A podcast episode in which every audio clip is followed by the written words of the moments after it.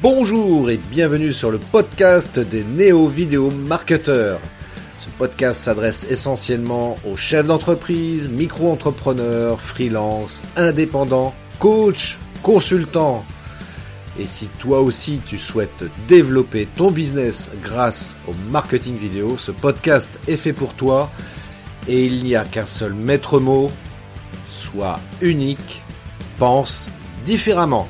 Salut amis entrepreneurs, dans cet épisode de podcast, j'ai envie de te partager une interview, un échange, une entrevue que j'ai eue euh, avec Adrien de Hamim qui est coach.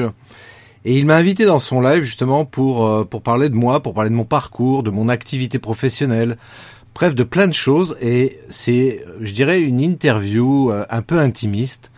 Et vraiment, je t'invite à, à l'écouter jusqu'au bout parce que bah, tu vas découvrir plein de choses sur moi, peut-être que tu ne connais pas sur euh, sur moi, sur à titre personnel comme à titre professionnel. Et euh, vraiment, j'ai eu beaucoup beaucoup de plaisir à faire euh, cette entrevue avec Adrien, qui est qui fait partie justement d'un des coachs qui m'ont accompagné dans l'écriture de mon premier livre sur le marketing vidéo. Et c'était hyper intéressant. Et c'est vrai que j'ai réécouté cet échange-là et et c'est vrai que je, je, me suis dit, ouais, c'est vraiment intéressant et j'ai envie de le partager. Donc euh, voilà, je te, je vais te laisser. Ça dure un petit peu longtemps, donc euh, il dure presque presque deux heures ce, ce, cette, cette, interview. Ça dure presque deux heures. Et euh, ceci étant dit, c'est euh, ouais super riche. J'espère que ça va t'inspirer. Euh, que ça va t'apporter aussi des éléments de réflexion dans ta vie entrepreneuriale et pourquoi pas dans ta vie personnelle également. Ça me ferait extrêmement plaisir que ça puisse comme ça t'apporter plein de choses. En tout cas, c'était mon intention quand j'ai accepté l'interview euh, d'Adrien. Voilà, c'est de pouvoir partager des choses et puis euh, euh puis surtout que voilà que tu en apprennes éventuellement un petit peu plus sur moi. Bref, bref. Je vais te laisser écouter tout ça. Tu vas voir, c'est, euh, enfin, tu vas voir, tu vas écouter. Et puis d'ailleurs, à propos de voir, si tu veux revoir cette interview, je vais te mettre le lien dans la description de la du, du, podcast si tu veux voir l'interview, parce que c'était un live donc qu'on a fait euh, il y a environ deux mois, donc pendant l'été 2022. Voilà, bah écoute, je te souhaite une bonne écoute et puis aussi une très belle journée. Allez, à plus. Et puis à postscriptum, j'allais oublier un truc. Évidemment, je t'invite à partager euh, ce podcast sur tes réseaux préférés, tes réseaux sociaux préférés, parce que je pense que ça peut en inspirer plus d'un, parce que Adrien comme moi, on a partagé plein de choses hyper intéressantes, et puis euh, et puis voilà, ça peut intéresser certains de, tes contacts. Donc sens-toi libre de partager cet épisode de podcast. Laisse-moi un commentaire également. J'adore les commentaires, j'adore l'interactivité et euh, quand on pose des questions, je, prends beaucoup de plaisir à y répondre. Donc euh, voilà, n'hésite pas, si tu la moindre question, pose-la moi et puis surtout fais-toi plaisir, laisse un commentaire, un pouce, voilà pour pour dire que tu as apprécié euh, cette interview. Voilà, cette fois c'est fini, je te laisse écouter ça. Encore une fois une bonne écoute et puis je te donne rendez-vous pour un prochain podcast très très bientôt. Ciao. Aujourd'hui, on reçoit une personne exceptionnelle, euh, mon coach de cœur, euh, mon coach en marketing vidéo. Je pense que c'est l'expert français, voire même mondial, hein, du marketing vidéo. C'est une personne que j'adore, c'est un ami.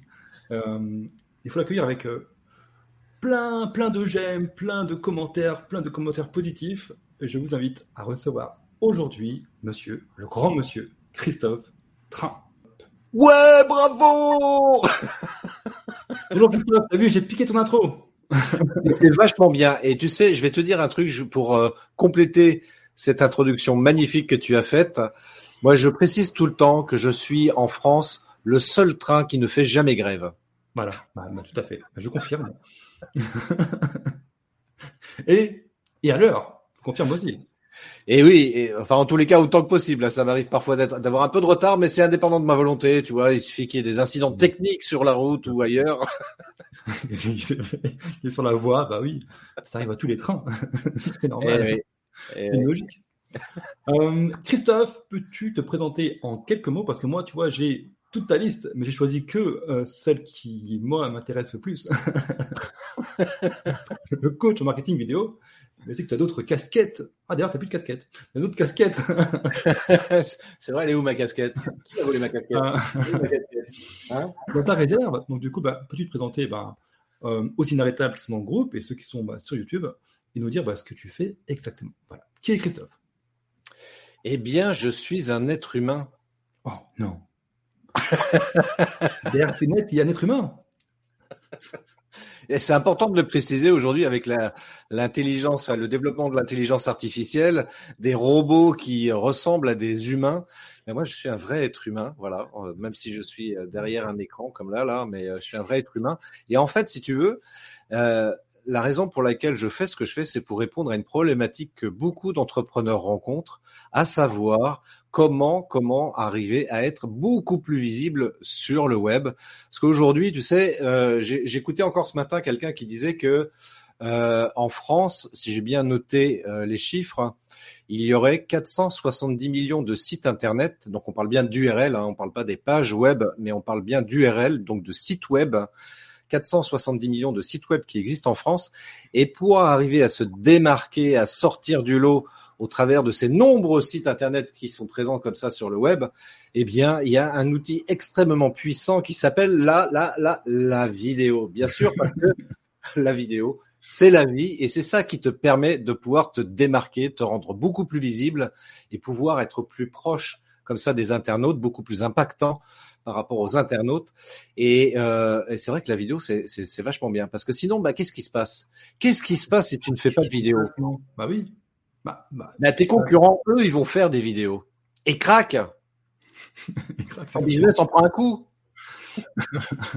bah, surtout quand tu es dans le bien-être, en fait, et que tu as une très grande concurrence, et surtout qui arrive maintenant, parce que euh, moi, je fais mes petites recherches, je fais, euh, euh, et je vois bien que sur Facebook, sur YouTube, enfin partout, en fait, des personnes le bien-être, il y en a de plus en plus. Donc, pour se démarquer, c'est de plus en plus difficile.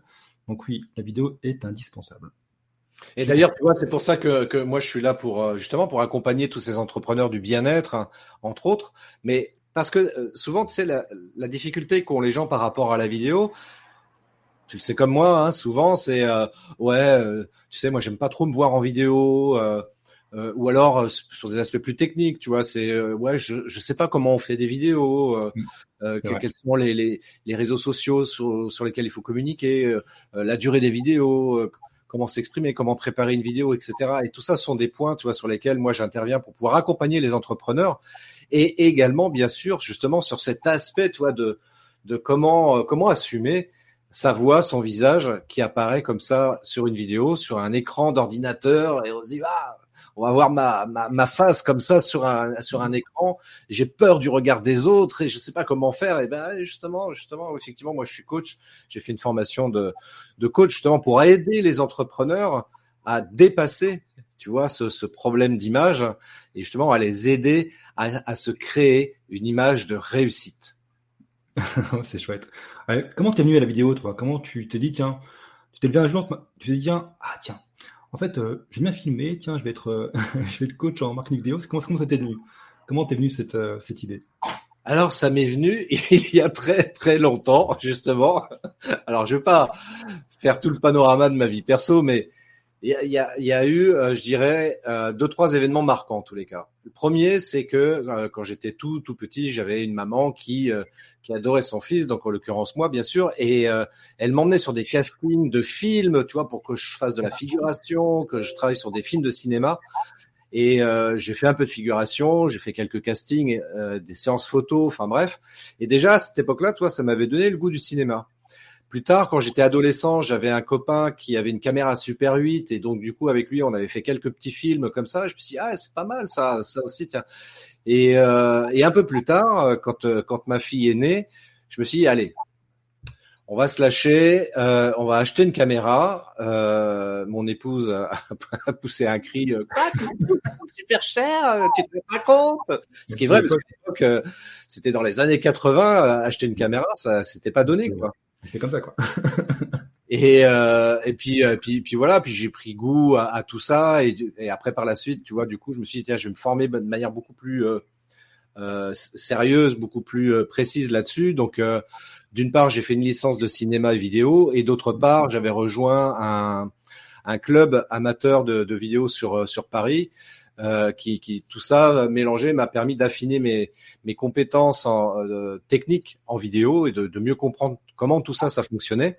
Et puis en parallèle, je travaillais comme ça en freelance pour des pour des entreprises audiovisuelles et voilà, j'ai pris goût. Et puis quand il y a une dizaine d'années, euh, je me suis séparé euh, d'un commun accord avec mon entreprise. Euh, eh bien, euh, je me suis dit, bah, qu'est-ce que je peux faire? Bah, De la vidéo, c'est ce que je connais le mieux. J'en ai toujours fait donc depuis plus de 30 ans et bah, je vais me lancer dans la vidéo. Et effectivement, pour répondre à ta remarque de tout à l'heure, je, je, suis pas arrivé dans la vidéo en me levant un matin en me disant, bah tiens, je vais faire de la vidéo parce que c'est la mode et ça marche vachement bien. Quoi. Non, non, c'est quelque chose qui date de de plus de 30 ans et voilà, j'ai 30 ans d'expérience à mon actif. J'ai fait des films de fiction aussi, des courts métrages de fiction entre autres. Et, euh, et c'est la raison pour laquelle voilà, je me suis orienté j'ai euh, dans la vidéo euh, en tant qu'entrepreneur. Et aujourd'hui, euh, je suis même en SARL avec un ami et confrère qui fait également de la vidéo. Et on est tous les deux à la tête d'une entreprise qui s'appelle France Biographie, dont je suis le gérant. Et, euh, et à nous deux, voilà, on fait de la vidéo, on produit de la vidéo et et, et, voilà, pour répondre à ta question, j'espère que j'ai pas été trop long. non, très bien. Et par rapport à ça, du coup, c'est une passion. C'est voilà, ça t'anime depuis très longtemps. Mais c'est quoi ta plus grande réussite dans ce domaine-là de la vidéo? Qu'est-ce qui t'a, euh, voilà, qu'est-ce qui, tu dirais, voilà, c'est plus grand, mon plus grand succès dans la vie, en tout cas en tant que, voilà, dans la vidéo, ce serait, ce serait quoi? Euh, mon plus grand succès dans la vidéo, bah, c'est notamment les films, enfin les, les, les courts métrages de fiction que j'ai fait, dont un qui s'appelle Vague d'amour, qu'on peut retrouver notamment sur ma chaîne Vimeo, qui n'est pas sur YouTube, qui n'est pas sur ma chaîne YouTube, mais sur ma chaîne Vimeo. Euh, un court métrage que j'ai fait que j'avais présenté euh, au Festival de Cannes en 2013. Et euh, ouais, ça a été, ouais, c'est peut-être pour moi le meilleur moment, quoi. Surtout que c'était un court métrage que j'avais mis plusieurs mois à, à, à, préparer, à organiser, parce que je m'étais constitué une équipe technique.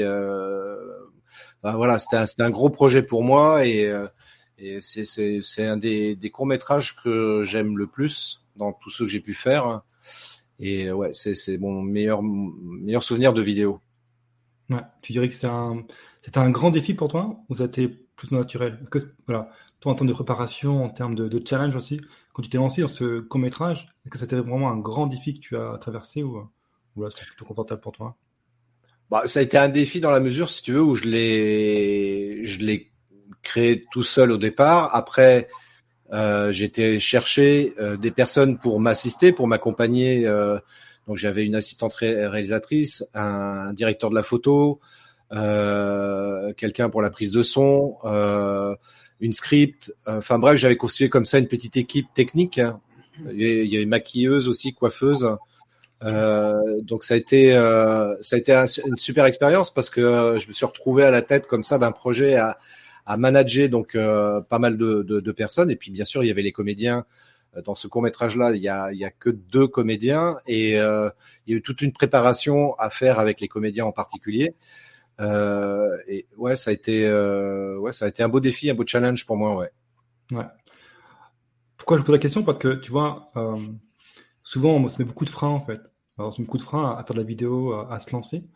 Et aussi, on voit des personnes sur Internet qui, qui nous présentent comme quoi ils sont professionnels, qui peuvent nous aider. Mais on sait jamais jusqu'où ils peuvent vraiment aller, en fait. Quelles sont leurs vraies compétences. Et toi, moi, comme je te connais bien et que je sais que tu, tu présentes des choses qui sont parfois simples et qui peuvent paraître simplistes dans la vidéo, mais il faut pas oublier que c'est parce que tu présentes des choses simples des gens qui sont débutants que tu n'es pas capable aussi d'aller beaucoup plus loin, de faire des choses qui sont beaucoup plus techniques, en fait. Et moi, c'est important de savoir que les autres, les gens qui, sont, qui nous regardent, en fait, sachent à quel point voilà, tu es compétent, à quel point tu peux faire des choses extraordinaires. Moi, j'ai vu les courts-métrages, ils sont vraiment, ils sont vraiment super. Et euh, voilà, faut pas oublier ça. Que souvent, on voit un professionnel qui nous montre quelque chose de simple, on dit, ah bah, est-ce que vraiment il peut vraiment m'accompagner? Est-ce que c'est pas trop débutant? Mais il faut savoir que derrière, il peut aller beaucoup plus loin et tout dépend du niveau qu'on a besoin, en fait. Oui, complètement. Bah, tu vois, c'est la raison pour laquelle, moi, c'est ce que je fais parfois. J'invite les gens à aller voir ma chaîne Vimeo, qui est, euh, qui est l'endroit, en fait, où je, où je partage toutes mes vidéos euh, professionnelles. Euh, donc, euh, sont des, généralement des films de commande. Donc, euh, c'est là où je peux montrer en fait tout mon savoir-faire euh, au maximum de ce que je peux présenter parce que le problème qui se pose c'est que parfois toi j'ai des projets euh, pour des entreprises qui sont des projets confidentiels donc je peux pas forcément partager. Donc dans ce cas-là je suis obligé de faire un, un tête-à-tête pour montrer sur mon ordi éventuellement un projet bien spécifique. Mais en tous les cas déjà sur la sur la sur les vidéos qui sont publiques sur sur cette chaîne Vimeo bah, déjà, on peut déjà avoir un aperçu de ce que je suis capable de faire en termes de réalisation vidéo à titre professionnel. Euh, et c'est déjà pas mal. Ouais, bah, je mettrai les liens en, les dans les commentaires. Euh, moi, je connais un peu ton histoire, euh, ton, tout ton parcours en fait de vie. J'avais euh, suivi ton, ton podcast, c'était un podcast hein, où tu expliques aussi ton parcours. Le premier, je crois que le premier épisode, c'est ça, c'est ton parcours personnel. Ouais, ouais, je sais que tu as relevé beaucoup de défis dans ta vie. Moi, j'avais une, question à te poser, une question personnelle. je sais que tu es parti pendant un moment à Tahiti. Oui. Euh, moi, ce qui m'intéressait, c'est comment tu as eu le déclic, en fait, et comment tu as osé, toi, partir comme ça. Moi, je, très franchement, je me dis, est-ce que j'aurais été capable, en fait, de partir dans un pays étranger, enfin, très jeune, non, ça reste la France, mais dans un pays lointain, en fait, tout lâcher et, euh, et essayer de construire autre chose, tu vois. Et ce défi-là, euh, moi, je trouver ça quand j'ai eu, quand j'ai eu ton podcast, c'est ce qui m'a, qui m'avait marqué, en fait. Et je me suis toujours dit, tiens, je poserai la question un jour. Euh, qu'est-ce qui t'a poussé déjà à partir aussi loin? et, euh, et comment tu as osé le faire, en fait? Bah, tu, tu, euh, cette expérience de vie, en fait, elle s'est faite euh, complètement par hasard parce que à l'époque, donc j'avais 22 ans et euh, je travaillais dans la banque depuis trois ans, euh, qui pour moi la banque était une, une entreprise magnifique où on pouvait gagner de l'argent, faire carrière, faire des choses extraordinaires et puis bah, très rapidement ça, ça, m'ennuyait en fait la banque et, et quand je voyais le directeur de l'agence, les, responsabilités qu'il avait, le salaire qu'il avait en contrepartie, je dis ça m'intéresse pas. Et euh, donc j'ai donné ma démission du jour au lendemain. J'ai donné ma démission, j'avais 22 ans, euh, c'était un truc de ouf hein, quand j'y repense aujourd'hui. Euh... Mais c'est peut-être l'avantage de la jeunesse, c'est qu'on se pose moins de questions que quand on est plus âgé. Et euh, j'avais un copain qui euh, avec qui j'avais discuté qui, euh, qui, qui, avait euh, une sœur qui, euh, qui était à Tahiti. Et je lui dis, ah bah tiens, ça peut être cool ça de bosser à Tahiti. Et comme je faisais déjà de la vidéo à l'époque, je lui disais, bah tiens, on va aller, on va partir tous les deux à Tahiti. Et puis moi, je vais contacter France 3 Tahiti pour, pour faire le, le caméraman là-bas. et en fait, rien ne s'est passé prévu, mais alors rien du tout. Ah, j'ai été contacté France 3 hein, là-bas, mais ils m'ont regardé et non, ça va pas être possible.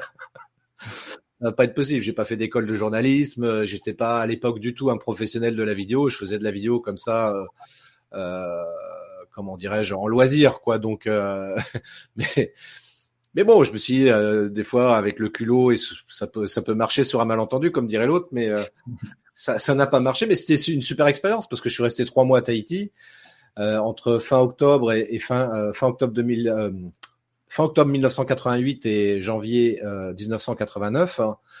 Et donc j'ai passé Noël jour de l'an là-bas, c'était super parce que il faisait super beau, super chaud. Enfin, moi je pensais à Paris, on se pèle, etc. Qu'elle est en région parisienne, enfin un truc de ouf quoi.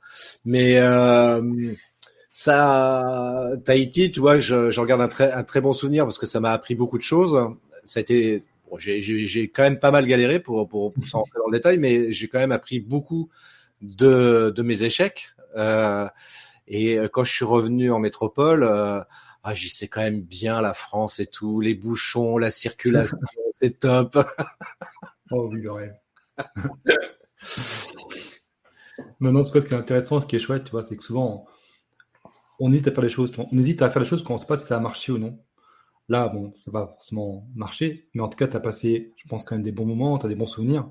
Donc, le, fait que tu osé le faire, d'être parti assez loin de ta famille aussi, de tes proches, et, et de partir comme ça à l'aventure, en revenant parce que tout ne s'est pas passé comme prévu. Par contre, il y a comme des choses à retenir. Et, et quand même, aujourd'hui, ben, tu vis de ton métier dans la vidéo. Et peut-être que ce parcours-là, cette histoire-là, en fait, peut-être pousser ça aussi, peut-être pousser cette petite graine qui a fait que bah, plus tard ça a marché. Mais ce moment-là, n'a pas marché, forcément marché, mais je pense que les souvenirs et, le fait d'avoir osé faire ça, bah, ça peut aussi nous aider à oser faire autre chose dans notre jour en fait. Et c'est parce que ça marche pas qu'il faut pas recommencer ou, persévérer sur euh, une façon différente de le faire. Ah ouais, mais complètement. Mais, tu sais, je vais te dire un truc, effectivement, c'est très juste ce que tu dis, c'est que euh, même si ça n'a pas été euh, une réussite, professionnellement parlant, euh, le, simple fait d'initier cette histoire de d'oser faire les choses, bah ça a forcément ancré cette notion d'oser en moi. Tu vois, donc euh, j'ai osé une première fois, c'est un échec.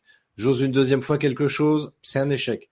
Mais je prends ce rythme et cette habitude d'oser faire les choses parce que je sais que immanquablement, à un moment donné, ça ne peut que marcher. Tu vois, si on n'ose rien faire, bah, il se passe rien dans notre vie. Hein. On fait notre petit train-train, hein mais on fait rien de, de particulier. Toi, on n'évolue pas. Euh, euh je, dis ça avec beaucoup de bienveillance parce qu'il y a des gens qui le font par contrainte et par la force des choses. J'en discutais ce matin avec euh, avec un entrepreneur justement, euh, une entrepreneur pardon, qui, qui, qui me faisait la remarque suivante. C'est vrai qu'il y a beaucoup de gens qui qui font des métiers qui ne leur plaisent pas. Ils y vont parfois même avec la boule au ventre ils le font parce que a priori ils n'ont pas le choix. Je dis bien a priori, je souligne a priori, hein, parce qu'on a toujours le choix. J'ai même fait une vidéo hier sur ma chaîne YouTube où j'ai dit ça. On a toujours le choix. Alors c'est sûr que parfois bah, il y a des choix qui sont difficiles à faire parce que ça veut dire qu'on va être obligé de sacrifier des choses. Par exemple, euh, quand j'ai quitté euh, la banque euh, pour partir à Tahiti, bah, j'ai donné ma démission. Donc j'ai sacrifié le salaire et euh, le, le, statut de, de salarié que j'avais dans, dans, cette entreprise-là, qui était entre guillemets confortable, pour partir euh, avec euh, rien dans les poches, quoi. Bah ouais, quand tu démissionnes, tu pars avec rien, quoi. Et donc, euh, mais bon, voilà, je l'ai fait. J'ai, pas de regret de la, de la, aucun regret de l'avoir fait. Si c'était à refaire, je le referais peut-être différemment parce que le copain avec qui j'étais parti, en fait, bon, ça s'est pas bien passé et euh, on, sur place, on s'est on s'est on s'est séparé. Euh, euh, pas forcément bien. Enfin bon, bref, ça, ça a été une histoire de vie comme ça, mais euh, mais c'est bien, c'est enrichissant parce que toi, par rapport aussi euh, aux choses que tu peux vouloir mettre en place en collaboration avec quelqu'un, bah ça t'amène à, à, réfléchir à ce type de situation beaucoup plus euh, beaucoup plus beaucoup plus mûrement. Tu vois pas partir sur un sur un coup de tête ou sur euh, ah tiens ça me plairait bien comme idée tiens j'y vais euh, ouais non tu, tu réfléchis peut-être un petit peu plus. Alors il s'agit pas trop réfléchir non plus parce que c'est pareil tu vois aujourd'hui je vois des entrepreneurs qui qui, qui disent ouais j'aimerais bien faire des, des, vidéos mais mais j'ose pas. Je, je, vais prendre le temps de réfléchir au truc je te contacterai quand je me, je me sentirai prêt c'est ton choix, tu as le droit, hein, tu prends le temps que tout le temps dont tu as besoin. C'est pas mon entreprise, c'est la tienne, qu'on s'entende bien. Donc moi, ça m'est totalement égal que tu fasses des vidéos ou pas aujourd'hui. Par contre, ce que je sais, c'est que le temps que tu perds entre guillemets à ne pas faire de vidéos, c'est peut-être des opportunités d'affaires que tu risques de louper et que ton concurrent à côté euh, va récupérer parce que euh, encore une fois, la vidéo, c'est la vie. et des erreurs qu'on aurait pu faire avant, du coup, on aurait pu réitérer pour arriver à peut-être un an ou deux ans après avec des choses, un résultat beaucoup plus propre et, et différent et plus riche en fait. Moi, je, bah, sur un peu de moi, c'est pareil. Hein. J'étais rentré il y a quatre ans maintenant. Euh, quand j'étais ben, plus pour la première fois, je n'avais jamais fait de vidéo. Euh, je, vais, je me souviens, si j'en avais fait une avant, j'en ai fait un peu sur Instagram, mais j'étais très mal à l'aise. C'était, c'était terrible. C'était affreux. Quand je les revois, je me dis c'est terrible. mais en fait, c'est ça qui a fait que, à force de réitérer et de refaire et, et après on s'améliore, on s'améliore, on s'améliore jusqu'à. Alors c'est jamais parfait, mais en tout cas, moi aujourd'hui, quand je vois mes vidéos d'aujourd'hui, je les trouve beaucoup plus riches, beaucoup plus construites. Euh, voilà, elles sont, je crois, du travail à faire, mais c'est vrai que si j'avais commencé maintenant, pour démarrer maintenant mon activité, parce que je la démarre moi en septembre, réellement, bah, j'aurais pris beaucoup de retard en fait. Et toutes ces années que j'ai pris avant pour essayer et réitérer, bah, je sais que je pars maintenant avec de bonnes bases et, euh, et j'ai aucun regret d'avoir au moins essayé et d'avoir fait toutes ces, toutes ces erreurs en fait pour arriver aujourd'hui à un résultat qui me convient mieux et qui va m'aider aussi dans mon activité. Donc euh, là où je suis d'accord avec toi, c'est vrai, se réitérer et dire que ce qu'on plante aujourd'hui, ben, ben, ben, on, va, le cueillir plus tard en fait. Faut pas l'oublier. Ouais, tout à fait. Et puis moi, tu sais, je suis assez euh, assez partisan de la méthode essai-erreur parce que sinon, euh, qu'est-ce qui se passe? On va on va se dire, je vais attendre le bon moment pour faire des vidéos je vais attendre d'avoir suffisamment de, enfin, appris suffisamment de choses sur la vidéo pour commencer à en faire. Mais pendant ce temps-là, tu, tu fais rien du tout. Donc c'est pour ça que je dis, je préfère une action imparfaite plutôt qu'une parfaite inaction parce que sinon, euh, bah, tu fais pas avancer ton business, surtout et encore plus quand tu es entrepreneur. C'est c'est difficile hein, de de se dire, euh, je vais attendre parce que euh, tu as quand même des charges à payer, euh, faut remplir le frigo et puis voilà. Donc euh, autant commencer à faire des vidéos maintenant. Certes, ça sera peut-être pas parfait. Si tu fais appel à mes services, bah, tu gagneras du temps de toute façon. C'est certain. Petit placement produit. Vas-y, je t'en prie. Ah, D'ailleurs, en termes de placement produit, euh, il y a oui. On en parlera après, mais je l'ai aussi. Oui, on en parlera après, mais tu vois, c'est pour ça que je dis, il faut vraiment euh, euh, se, se, se, lancer et puis et puis tant pis. Je veux dire, si, si, si la, la, première vidéo qu'on fait elle est pas terrible, c'est pas grave. On, on, on analyse pourquoi c'est pas terrible, qu'est-ce qu'on pourrait améliorer justement dans la dans les prochaines vidéos pour que ce soit de meilleure qualité. Donc euh, et c'est en faisant ce, ce, cette action de de réitérer des expériences, enfin de, de tourner des vidéos, qu'on va améliorer au fil du temps la qualité de nos vidéos, aussi bien d'un point de vue technique euh, au niveau du contenu, de ce qu'on va partager. Et, euh, et c'est comme ça qu'on avance. Certain. Et, oui. et, et, plus on a, et plus on a peur de commencer, et, moins on va avancer en fait. Euh, il y a aussi quelqu'un qui disait, euh, faut pas, faut pas trop réfléchir, il faut faire et puis corriger. Et plus on réfléchit et plus on veut être intelligent, et plus on veut trouver la bonne idée, la meilleure idée de pouvoir commencer, moi je vais faire mieux que les autres et tout ça, et moins on fait et moins on y arrive en fait. Tu sais, je, je, je, vais, je, vais, te dire un truc par rapport à ça. Euh, c'est une règle immuable.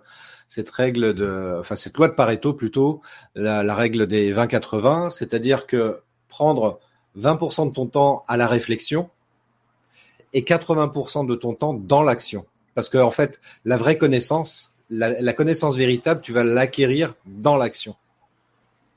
Et l'inverse, voilà. Il faut on peut faire l'inverse. Parce que du coup, euh, trop réfléchir, on n'avance pas. Eh ouais. C'est euh, on va rester un peu sur ton histoire personnelle, parce que tu été un peu vite, pour une fois. Là, tu le TGV, là. non, pour revenir un peu euh, à, ta reconversion, professionnelle, euh, bon, tu étais déjà dans la vente, si je, si me trompe pas. Tu étais déjà un peu dans le marketing avant avant d'être indépendant. Euh, la vidéo s'est rajoutée ensuite, non? Elle s'est rajoutée en complément de ce que tu, euh, lui proposais. Euh, est-ce que ce changement, est-ce qu'il a été difficile? Est-ce que ça a vraiment été difficile de, te lancer? Est-ce que tu n'as pas eu un doute de te dire, tiens, et si je restais salarié dans une autre boîte, ça aurait pu être ça, aurait pu être ça aussi? Et qu'est-ce qui t'a fait changer, enfin, qui t'a fait choisir en fait l'entrepreneuriat? Pourquoi être entrepreneur et pas salarié à ce moment-là? Bah, tu, sais, je vais te dire un truc. Quand euh, je me suis retrouvé euh, licencié de mon entreprise, donc en recherche d'emploi, donc à l'époque j'étais euh, rattaché à cet organisme qui s'appelle Pôle Emploi, et je me souviens de la première réunion à laquelle on était obligé d'assister. Et il y a quelqu'un qui explique comme ça, on était plusieurs personnes dans la salle, et qui explique entre autres choses que à 45 ans, on est senior.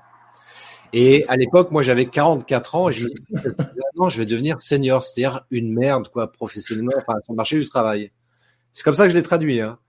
Et je me suis dit, putain, mais ça va être la galère, quoi. Pour trouver du boulot, mais je vais galérer si je suis classé senior.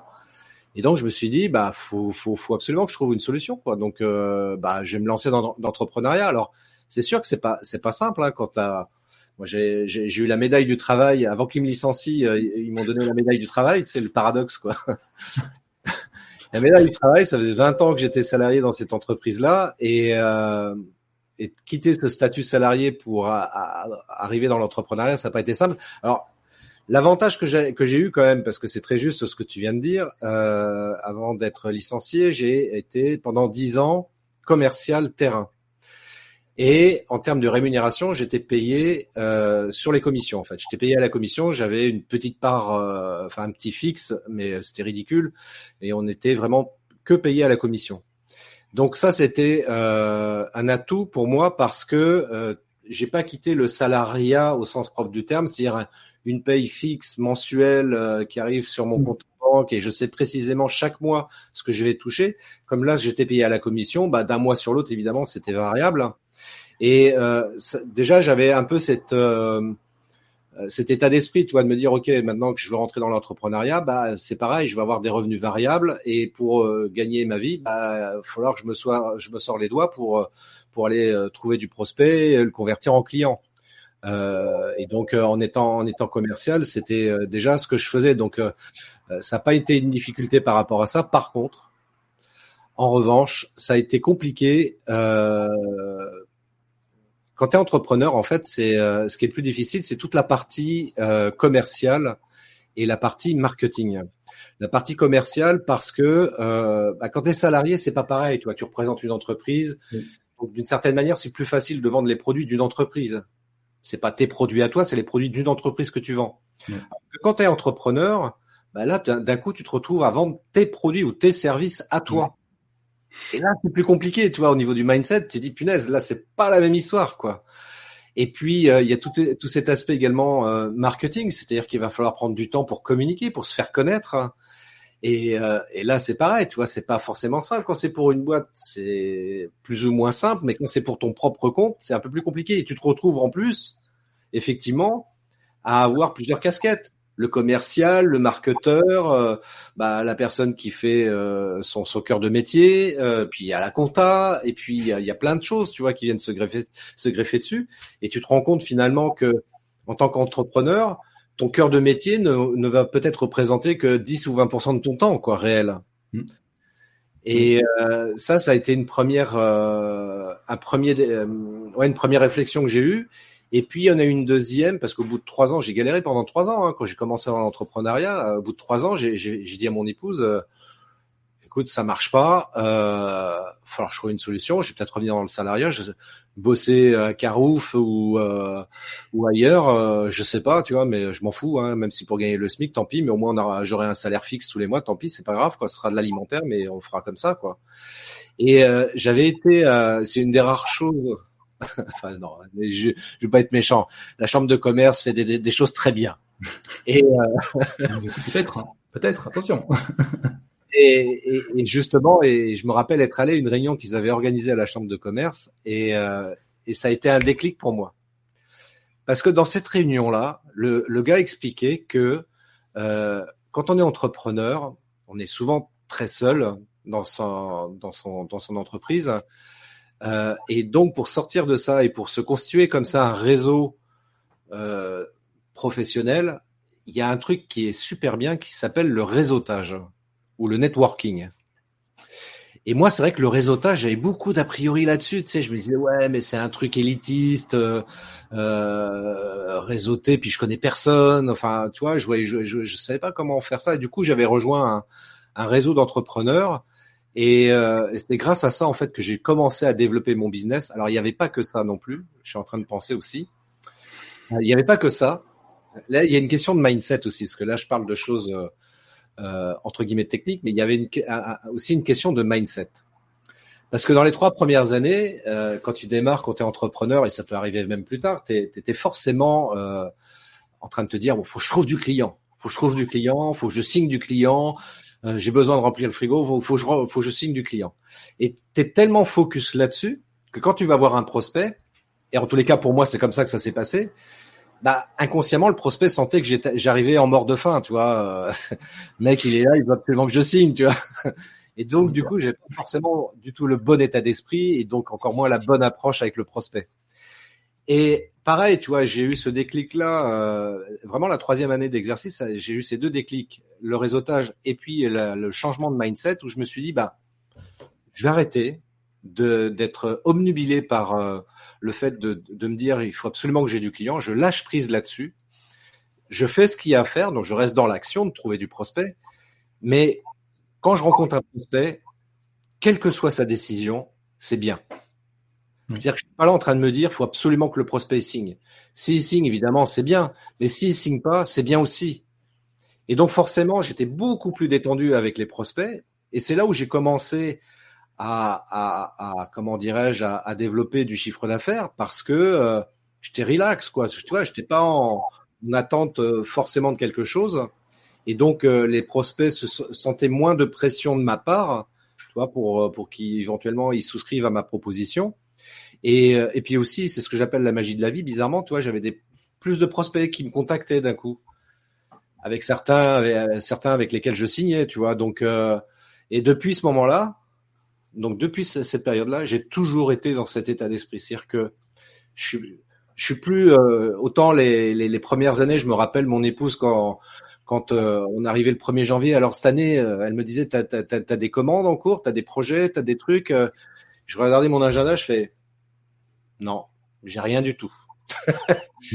Mon épouse qui transpirait, mais comment, comment on va faire et tout. Non, ah, t'inquiète pas, ça va, ça va venir. Je suis pas inquiet pour ça, quoi. Même si les premiers temps, euh, parce que le changement de mindset, ça se fait pas forcément comme ça. Hein.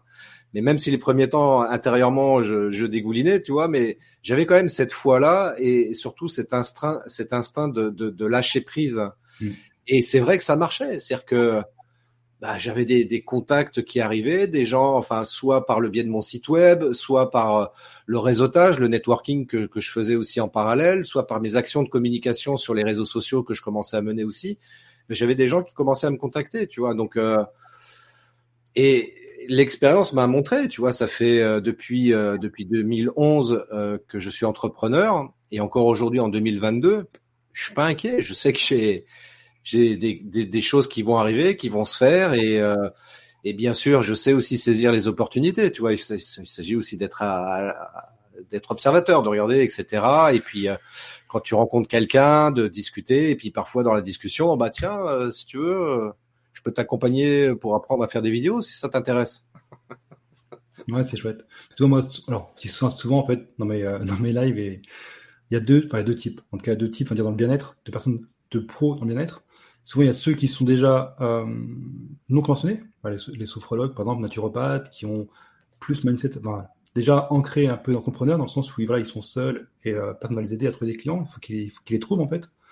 Et puis, il y a les autres, c'est pas péjoratif, hein, au contraire, qu'ils ont un peu ce, cette tête de l'État, parce qu'ils sont conventionnés, du coup, euh, orthophonistes, euh, kinés, et les gens viennent, viennent les chercher parce que bah, un médecin a donné en fait une ordonnance en fait.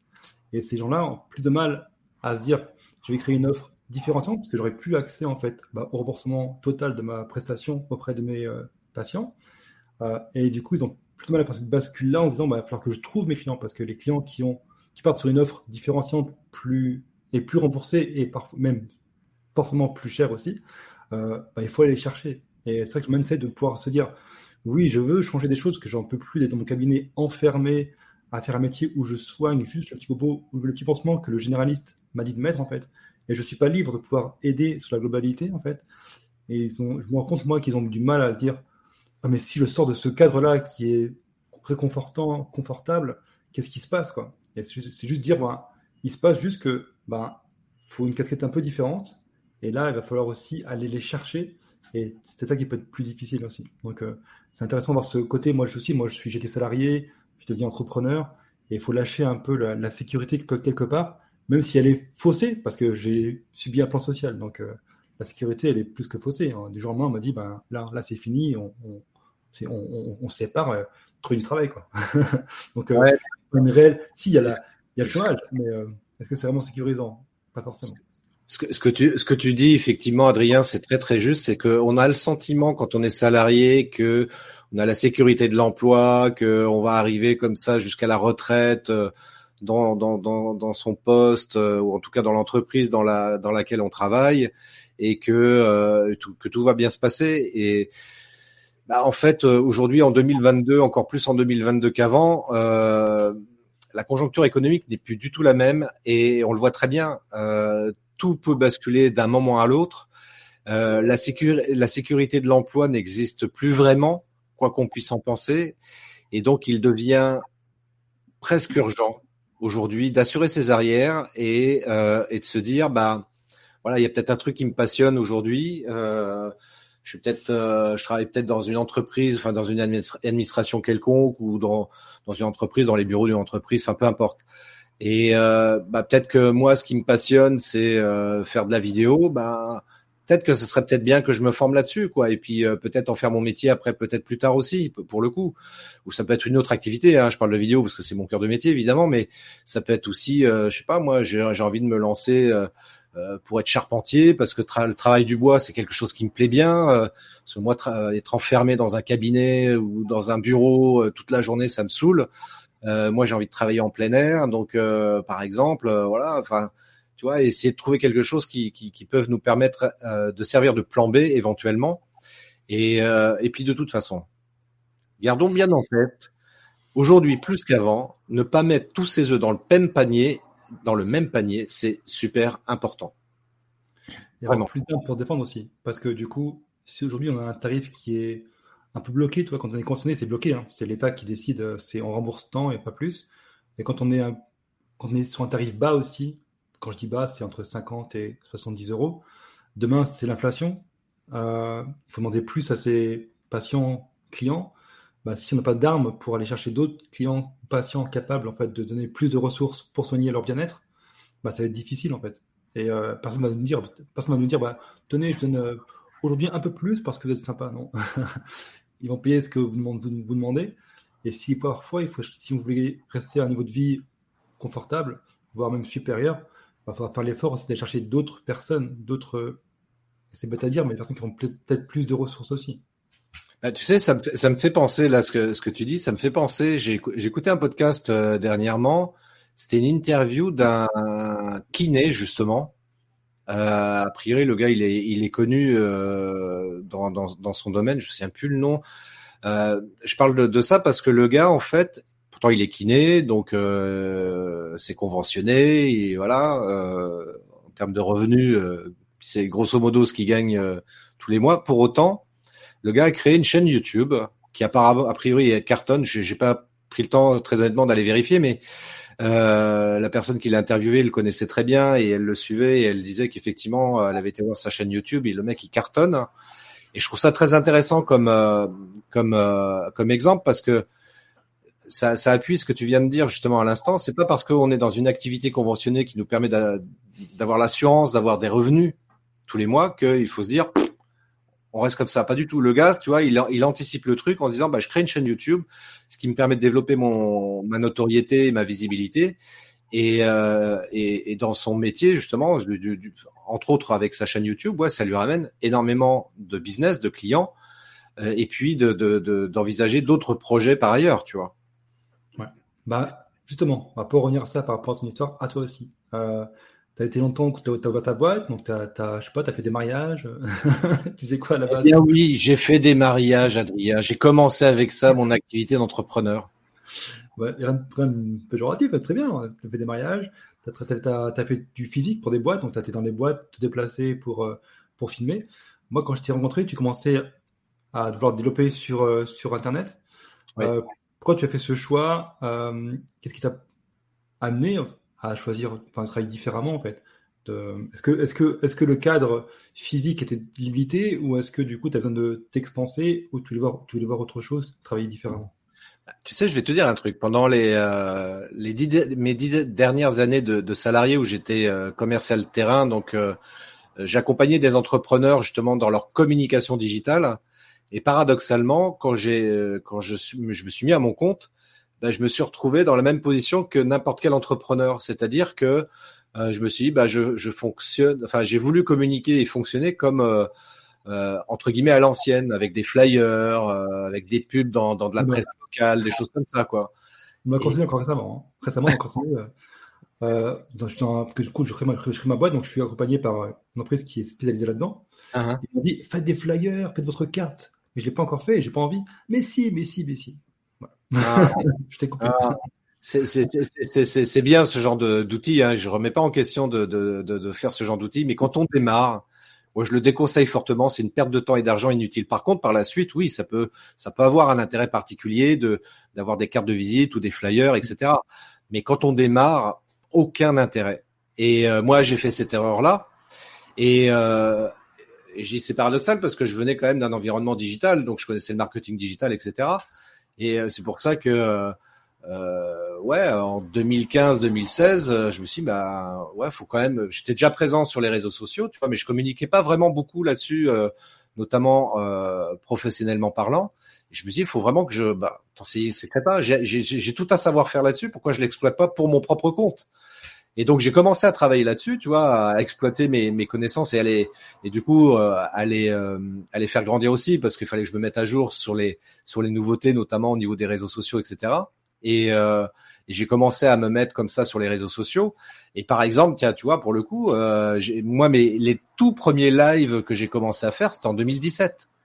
Tu vois, mes premiers lives sur Facebook, c'était en 2017.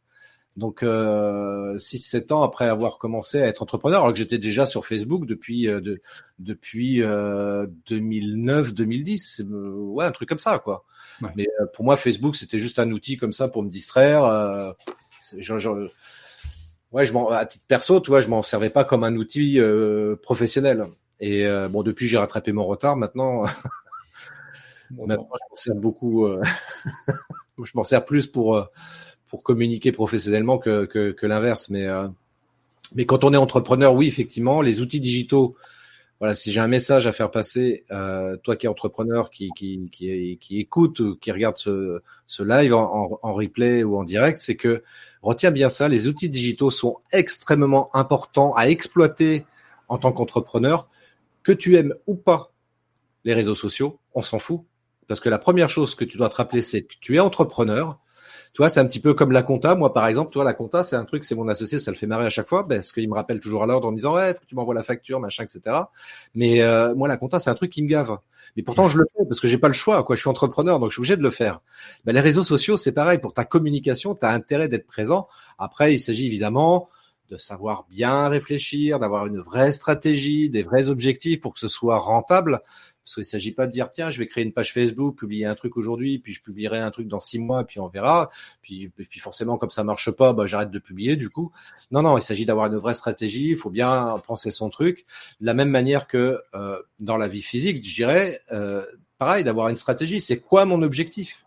C'est quoi mon objectif en tant qu'entrepreneur? Est-ce que je veux avoir euh, 50 clients de plus cette année? Si on parle en nombre de clients, est-ce que je veux euh, développer mon chiffre d'affaires euh, de 10%, de 20% cette année? Voilà, quelles sont les actions que je vais être amené à mettre en place pour pouvoir atteindre cet objectif-là? Et n'oublions pas le truc en amont de ça, qui est encore beaucoup plus essentiel que, que tout le reste, c'est de bien définir sa cible client, son persona. Ça, c'est indispensable. Moi, bah, j'ai fait là récemment. Hein. Déjà, on a une offre à vendre, hein, parce que si on a rien à vendre, ben, pas, pas grand chose à faire. Donc, euh, on n'est pas, on pas influenceur. En tout cas, moi, c'est pas mon, pas mon, mon but. Et c'est pas non plus ceux qui sont dans notre groupe hein, privé. C'est pas, on n'est pas, on n'est pas là pour être influenceur. Eh on vend un service. Donc, euh, on vend un service, bah, à qui? Voilà, bah, le fameux persona, à qui on va le vendre et où il est et où on le trouve. Et ensuite, on décide, bah, comment on va communiquer, en fait. Donc après, on peut commencer à l'écrit, en audio. faut arriver ensuite euh, en parallèle euh, à la vidéo pour. Euh, ah, merci, tu m'as fait peur.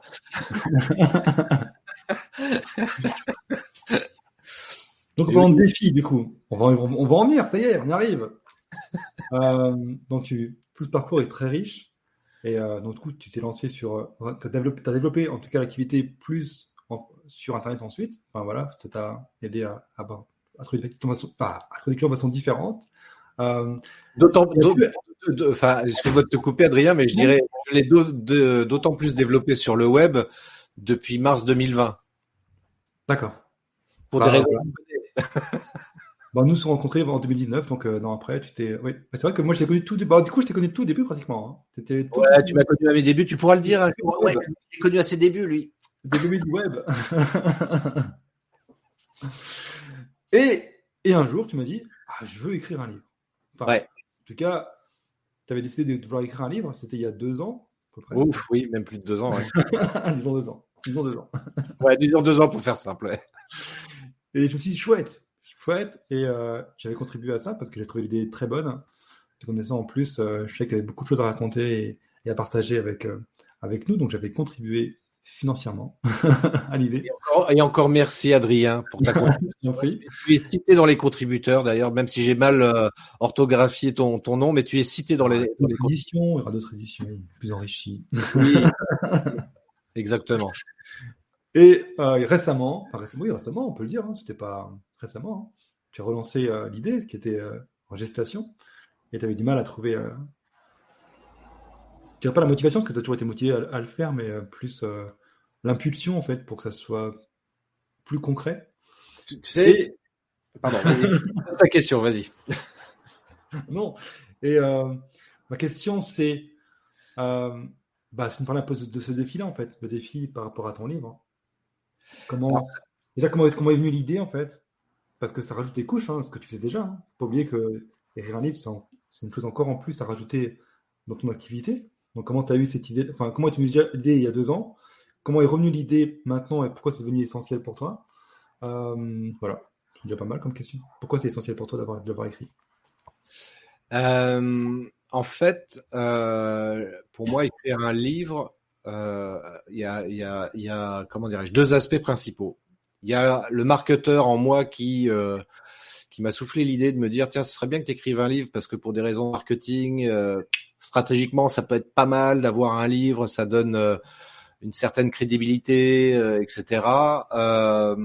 donc ça m'a voilà, ça m'a donné l'envie d'écrire ce livre. Et puis la deuxième raison, c'est que j'avais cette envie de partager des choses par écrit, même si j'ai une chaîne YouTube où je partage déjà beaucoup, mais euh, ouais, il y avait cette envie aussi de partager ça sur euh, au travers d'un livre, tu vois. Donc euh, je trouvais je trouvais enfin je trouvais ça intéressant, d'autant que j'ai jamais écrit vraiment de, de, de livre de, de, ma vie, donc c'était complètement nouveau pour moi.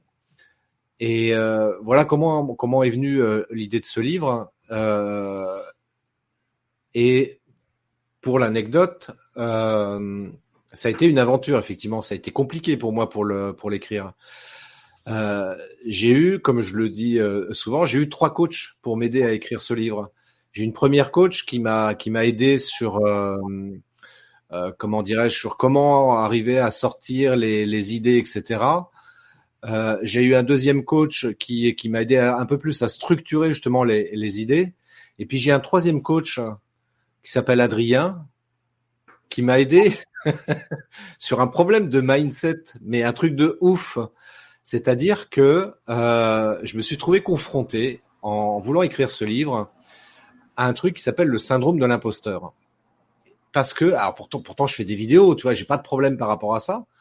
Mais bizarrement, le fait d'écrire un livre, ça me donnait une exposition différente et euh, que je maîtrisais pas du tout. Donc c'était l'inconnu pour moi. Et, et, du coup, je me suis dit, mais en fait, je suis qui moi pour écrire un livre?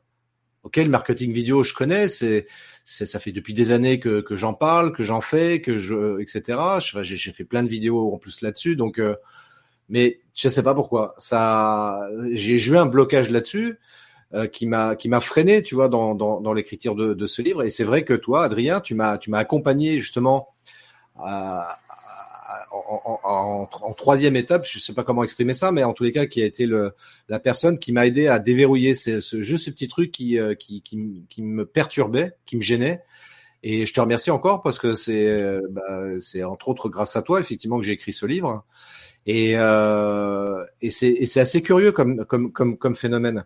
Et c'est intéressant du coup parce que ça m'a permis aussi euh, de mieux si tenté, euh, c'était important pour moi, mais ça m'a permis de, de, mieux encore prendre conscience, dans le, parce que je vivais la situation, de mieux prendre conscience ce même syndrome que peuvent rencontrer les gens quand ils font des vidéos.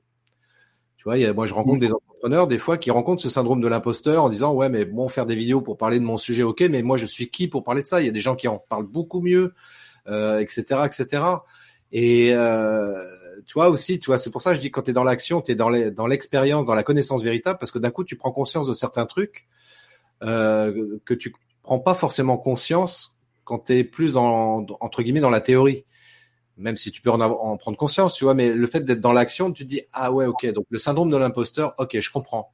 Je comprends le, et puis après, faut, bah oui, ce qui est bien, c'est d'être coaché justement par quelqu'un qui va t'aider à prendre conscience de ce syndrome-là et qui va t'aider justement à le résoudre tu vois, pour pouvoir le dépasser et réaliser l'objectif que tu t'es fixé initialement.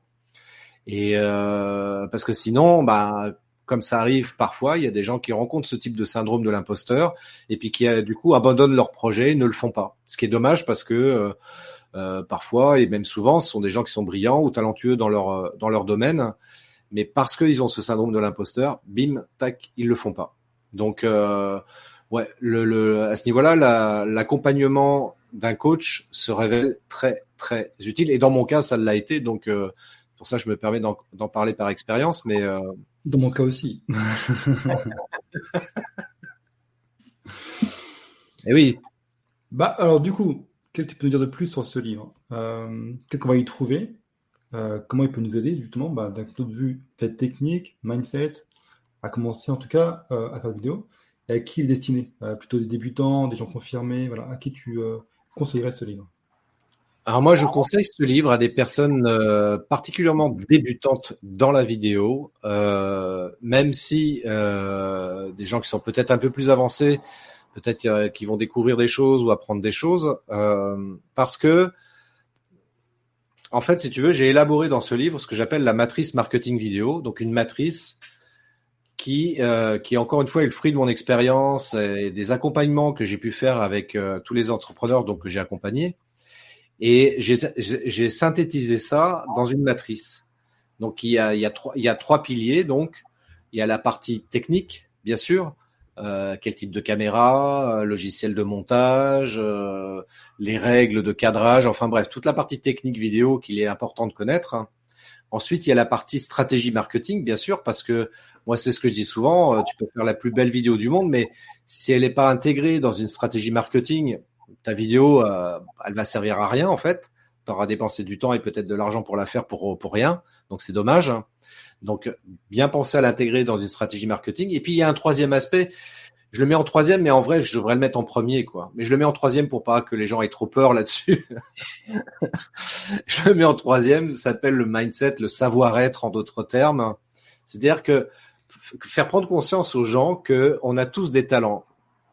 Il y a, il y a quelqu'un, tu te rappelles, Adrien, on avait été à un séminaire, il y avait cette phrase, tu as bien plus de talent que tu ne le crois. Hmm. Et pour moi, cette phrase, ça a été un vrai, un vrai déclic parce que euh, j'ai pris conscience que effectivement, chacun d'entre nous, on a beaucoup plus de talent qu'on ne le croit et euh, on est souvent très sévère par rapport à, à nous-mêmes. Hein. Et de fait, on, on va euh, s'empêcher ou se freiner d'exprimer euh, ce que l'on est nous réellement. Et on va pas oser faire des choses, soit pour revenir à, ce qu'on évoquait tout à l'heure, on va pas oser entreprendre des choses, on va pas oser euh, faire tel type d'action parce que on, se, on, ne s'estime pas peut-être suffisamment légitime pour ça. Et euh, c'est pour ça que cet aspect euh, mindset est vraiment indispensable. Donc là, je le mets dans cette matrice marketing vidéo, tu vois, mais quelque part, elle est aussi valable pour tous les entrepreneurs. On parlait des, des gens qui sont dans le bien-être, par exemple. C'est important aussi d'avoir ce mindset et de se dire, bah, moi aussi j'ai du talent, moi aussi je, je, je, je suis légitime de faire ce que je fais et j'ai les compétences, le savoir-faire euh, pour, pour, pour, pour, faire mon job et puis pour en parler, pour communiquer là-dessus. Il n'y a pas, euh, de, gêne ou de honte à avoir par rapport à ça. Bien sûr qu'il y a des gens qui en parlent euh, différemment.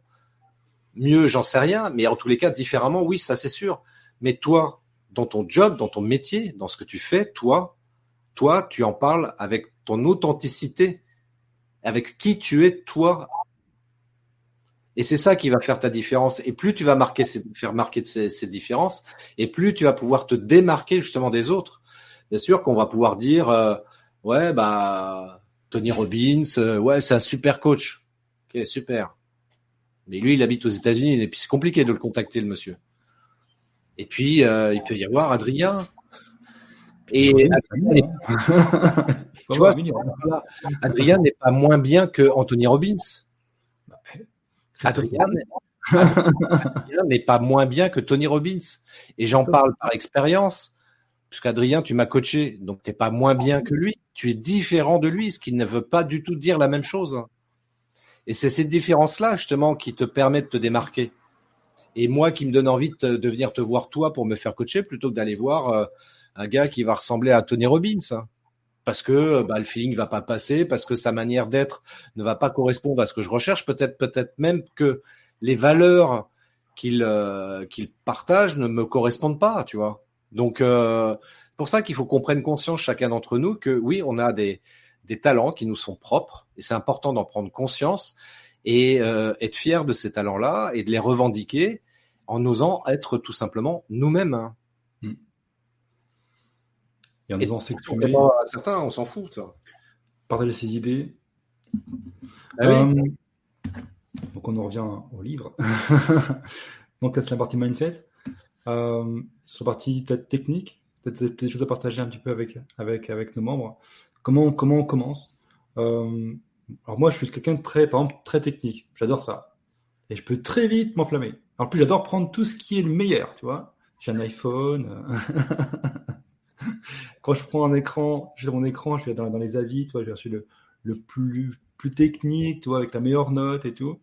Euh, et quand je vais filmer, je me suis dit, tiens, je me suis dit, tiens, je vais acheter. Euh, j'ai vu le Sony qui était pas mal, là, avec euh, le gros micro, tu sais, Rode, Rode juste au-dessus, qui paraissait super bien pour faire des vlogs. Mais ça, c'est chouette pour faire un vlog. Alors, j'ai pas acheté. Alors, j'ai pris un réflexe que j'avais déjà, en fait. Et au départ, moi, j'ai, bah, tu vois, pour, aller, je parle un peu de moi. Moi, j'ai commencé, alors, j'ai commencé, j'ai voulu faire bien. Alors, j'ai commencé mon téléphone au départ. mais j'avais pas trop, ça me plaisait pas trop. Enfin. Et un côté qui veut bien faire, toujours très bien faire, et qui adore la technique. Toi, j'avais un, réflexe à la maison qui était là depuis longtemps, qui savait pas grand chose, et donc je le prenais pour aller me filmer. Mais en fait, ce qui était compliqué, c'est que soit le son était pas bon, soit c'était flou, euh, soit bah, c'était euh, encombrant parce que en plus moi je vais en forêt. c'est bizarre. Hein. moi, je vais en forêt avec mon réflexe, mon trépied, euh, la totale quoi. Uh-huh. et, forcément, ben, y des moments je me suis dit, oh, c'est compliqué parce que je mets deux heures à faire une vidéo, il n'y a rien qui ressort. le micro, il y, a, un vent pas possible, on entend rien de ce que je raconte ou même la forêt, donc du coup il y a beaucoup d'animaux, on n'entend que ah, taisez-vous. ou alors je rentre chez moi tout fier, parce que dans le petit écran du réflexe, on voit pas très bien la vidéo, on la voit, mais pas trop trop bien. Je rentre sur mon PC, parce que j'ai mon super PC avec euh, mon outil de, euh, pour faire ma vidéo, quoi, mon montage, de montage, et là tout est flou. et là c'est le drame. on peut pendre. Alors, qu'est-ce que tu conseillerais, toi, aux personnes qui veulent débuter, euh, qui veulent commencer de façon simple, tu vois, pas comme moi, tu vois, qui veulent faire trop technique, tu vois. par chance, par chance, j'ai été limité. Moi, je pense que j'aurais acheté euh, tout ce qui a de, fait de mieux en vidéo, hein, j'en suis persuadé. Alors qu'au départ, j'avais aucun, aucune compétence technique pour me filmer déjà. Hein. Donc, euh, Ouais, en, plus, il y a, ouais, en plus, il y a ce paramètre-là. Alors, effectivement, euh, t'es pas le seul à faire euh, ce type d'erreur. Euh, D'ailleurs, je, tiens, je fais le lien avec euh, un peu une, une, vidéo que j'avais faite euh, il y, a, il, y a, quelques mois de ça qui s'appelle le syndrome de l'objet brillant dans le sens où on se dit tiens il y a une super caméra j'ai envie de l'acheter allez je l'achète etc moi j'ai vu des entrepreneurs faire ça effectivement parce qu'ils avaient les moyens ils s'achetaient la super caméra. Sauf que la super caméra elle restait au fond d'un tiroir parce qu'ils savaient pas l'utiliser.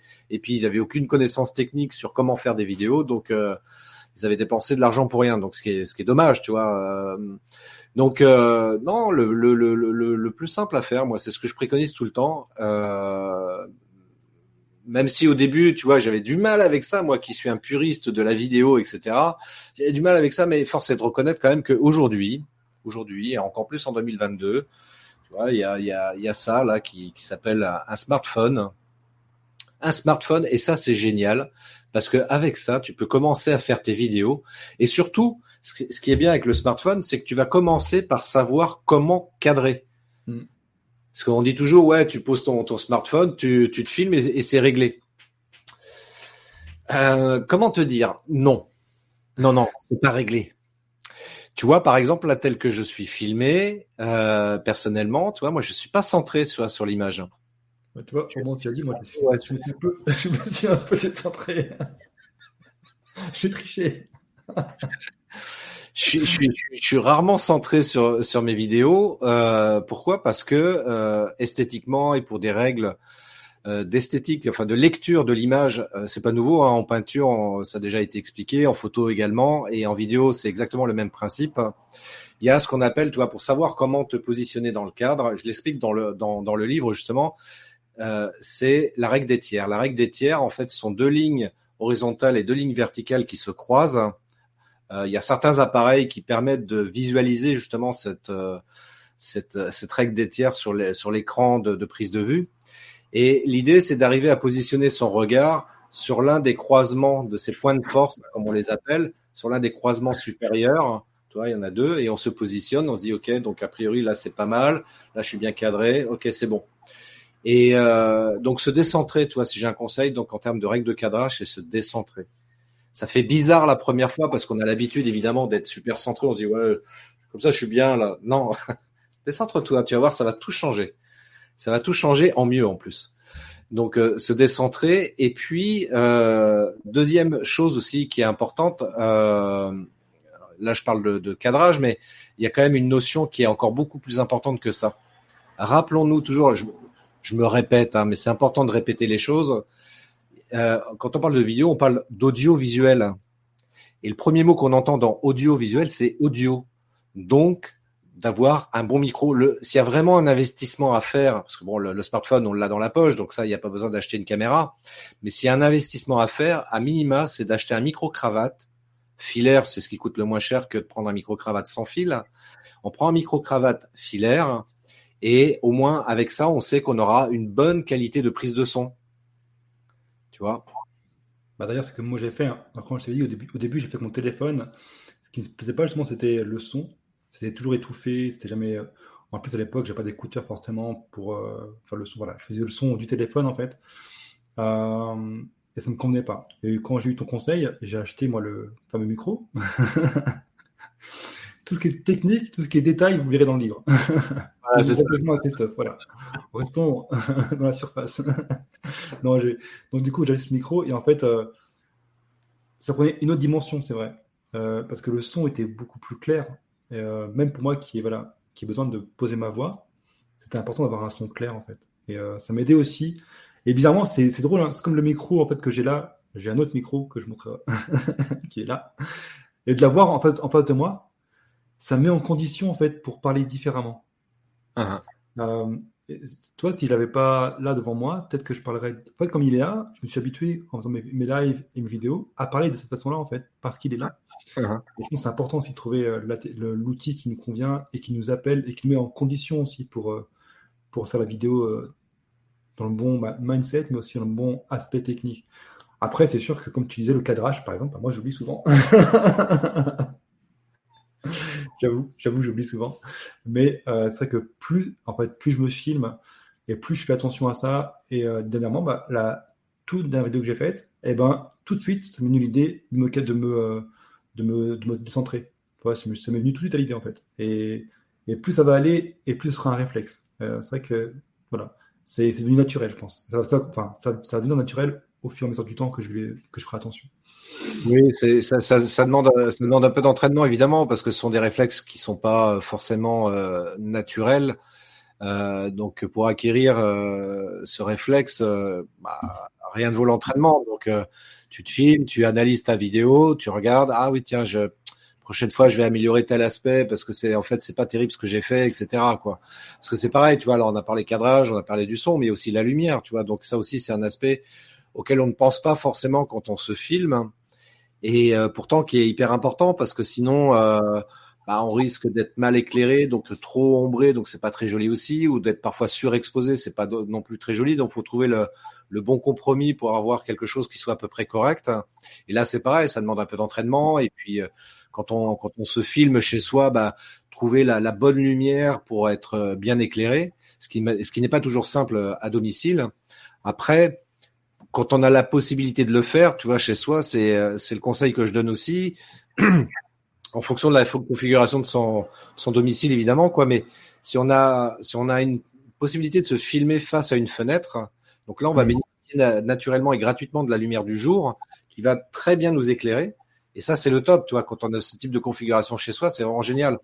Et euh, moi, c'est le conseil que je donne. Tu vois, après, évidemment, en termes de lumière, sinon après, il faut faut s'acheter des, des, spots ou une ring light ou ce genre de choses, vois, pour se pour pouvoir avoir une bonne lumière, quoi. Et surtout, oser le faire. Vois, c'est un partage que je fais d'un débutant comme moi au départ. Euh, tu vois, j'en ai une, j'ai une lampe là qui m'éclaire. et euh, et c'était un frein au départ parce que bah, notre famille, en fait, euh, nous, nos proches, en fait, ne voient pas nous filmer. Euh, du jour au lendemain, on dit tiens, on va, on va, on prend cette décision-là pour nous, en fait, de, de pouvoir se montrer différemment, de pouvoir se filmer. Euh, du téléphone portable, ça serait confortable parce que du coup, le smartphone, on l'a toujours dans la poche. On peut filmer euh, discrètement euh, là où personne ne nous voit. Ok. C'est qu'à la maison, il faut oser en fait acheter un petit peu de matériel.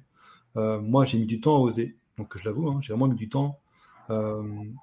Et quand j'ai commencé à avoir voilà, mon petit set avec mes lumières, euh, en fait, j'ai osé acheter un peu de matériel, un peu de lumière, l'exposer.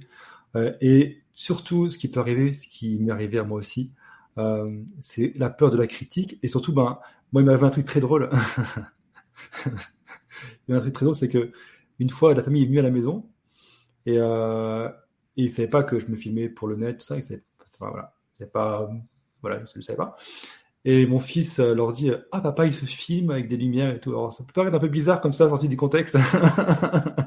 du coup, ma femme se dit Tu vois, avec tes conneries là, maintenant, pourquoi pas Donc, il y a cet aspect-là aussi qu'il faut prendre en compte c'est vraiment oser acheter matériel, l'exposer chez soi, en parler autour de soi, parce que c'est important d'intégrer aussi les autres et leur expliquer pourquoi en fait. Sinon, on va pas oser le faire. Et ça, c'est dommage. Et on va continuer à vouloir faire euh, sans. Et c'est pas grand chose. Une lumière, même si on prend son smartphone, hein, un smartphone, une lampe, euh, et on explique à notre entourage pourquoi on le fait, pourquoi c'est important pour nous, et, pas avoir peur en fait. Ça peut avoir un frein. Moi, je l'ai vécu et, euh, aujourd'hui, j'ai mon bureau et tout sera exposé et tout sera bien placé. Et si euh, quand j'aurai des invités qui vont venir à la maison, je leur, expliquerai pourquoi j'ai ça, pourquoi j'ai un mini studio chez moi. Je pense même qu'aujourd'hui, je serais fier en fait de le montrer et de, le construire. Mais au départ, c'est pas évident d'acheter matériel, de faire venir la maison, d'avoir le regard des autres par rapport à ça. C'est pas forcément évident. Bah déjà par rapport au regard des autres qui nous sont proches, hein, moi je vais te dire c'est euh, euh, c'est pareil, toi quand j'ai commencé à faire des lives ou des vidéos, euh, j'avais un peu de mal, toi avec mon épouse. Euh. maintenant aujourd'hui pour moi c'est pas un problème, je, dis juste bon moi là je vais faire une vidéo, euh, tu fais pas trop de bruit, enfin tu me déranges pas, etc. Ouais pas de problème. parfois la même à côté, tu vois, enfin je fais mon truc. ça me pose aucun problème. Mais c'est vrai que ça, c'est une première chose en termes de, de, regard des autres qui est effectivement qui est importante à, à, intégrer. Et puis après, bien sûr, il y a le regard des autres sur le web, c'est-à-dire toutes les personnes qui vont tomber sur ta vidéo et qui puis qui, qui, qui, peuvent euh, parfois certains comme ça gratuitement euh, dire euh, ouais euh, c'était quoi le dernier truc que, que j'ai vu là? C'était quoi là? Ah, je me rappelle plus là un certain Kevin là qui avait. Euh, Il est revenu. Kevin de retour. je donnerai pas son nom parce que je veux pas avoir de problème, tu vois, mais euh, qui avait fait un commentaire. Enfin, en plus, euh, enfin, il rentre dans une discussion qui ne le concernait pas. Enfin, bref. Euh, et euh, bon, voilà, ça peut arriver ce genre de choses. comme là dernièrement, enfin, j'ai, pareil, toi, j'ai une critique d'un gars que je connais ni d'Av ni d'Adam, que qui, qui, certainement découvre euh, une vidéo, une seule et unique vidéo que je publie sur euh, sur euh, sur les réseaux sociaux et qui qui vient me dire ouais tes, tes vidéos sont de qualité moyenne. ah bon? Je sais pas, enfin argumente parce que je sais pas de quelle vidéo tu parles, mec. Et puis euh, moi, ça fait depuis plus de dix ans que je suis entrepreneur, que je fais des vidéos et jusqu'à présent, plus de 90% de mes clients ont toujours été satisfaits de des vidéos que j'ai réalisées pour leur compte, notamment. Donc, euh, t'es qui, mec? Enfin, vois, pour reprendre une expression d'un homme politique, je dirais que tu vois, ça m'en touche une sans faire bouger l'autre, tu vois. Enfin. Et puis surtout, ne pas avoir peur des haters, parce que euh, au départ, euh, avant d'avoir des haters, en général, il faut quand même un peu de temps. Moi, j'ai fait beaucoup de vidéos pour l'instant, mais je me, considère, je me considère encore comme un débutant. Et j'ai pas encore eu, j'ai eu très peu de critiques par rapport à ce que je, ce que je fais.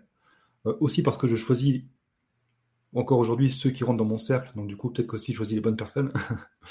mais euh, j'ai eu très, euh, j'ai pas encore eu vraiment eu de critiques par rapport à ça.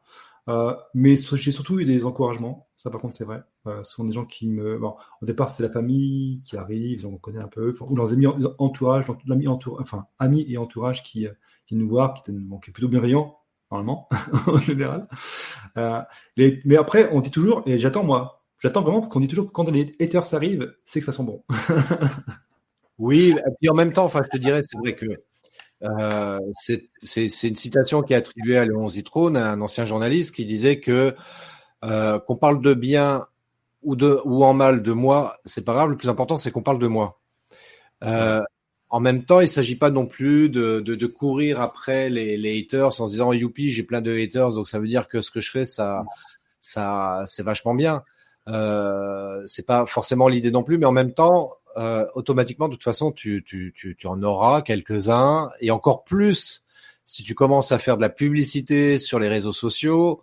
Là, c'est clair, comme euh, la pub, c'est quoi? C'est c'est c'est une publication que tu euh, qui va être visible par tout le monde, donc par des gens qui ne te connaissent pas. Donc ça sort un petit peu de ton réseau naturel de, de, de, Facebook, par exemple.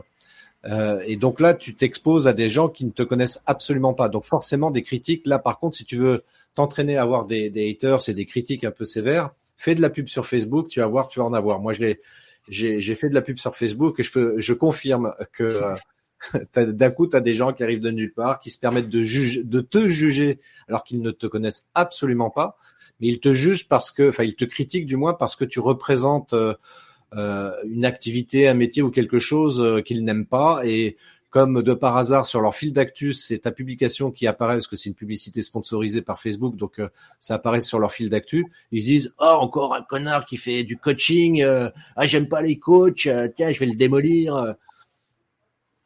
Ok. Ces gens-là, tu as deux possibilités euh, pour en avoir pas mal, euh, euh, sans non plus exagérer le propos, mais j'en ai pas mal discuté avec certains web entrepreneurs notamment. tu as, deux, deux options. Soit tu ignores totalement les critiques de, de ces haters, et parfois tu as des gens de ta communauté qui vont venir là à ta rescousse pour te défendre, et c'est cool. Euh, soit tu réponds personnellement aux critiques des haters, et il y en a qui le font. Euh, je, pense à un web entrepreneur, il me faisait rigoler, je le suivais à un moment donné, euh, il faisait des copies d'écran de, de la critique et de ce que lui répondait aux haters. Enfin, c'était très drôle, quoi, parce qu'il se gênait pas pour le démonter. Et voilà, après, c'est vraiment libre à chacun de, gérer le truc.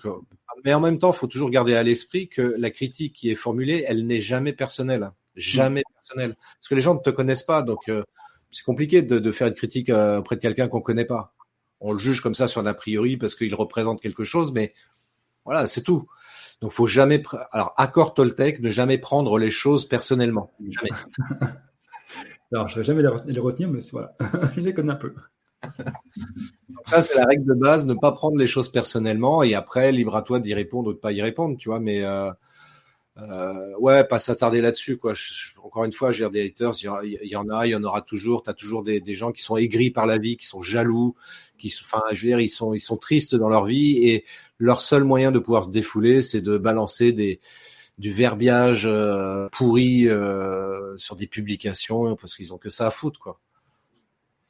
Donc, euh, ni pas de, de, des haters ou de vous exposer parce que. Clairement, clairement. Toi, contre, vous, ils sont juste là par rapport à une image, par rapport à leur représentation à eux, en fait, mais ça, c'est ça. ne concerne que, en fait. Tu sais, je vais te dire un truc. En même temps, tu vois, c'est, euh, on, va faire un petit peu de neurosciences.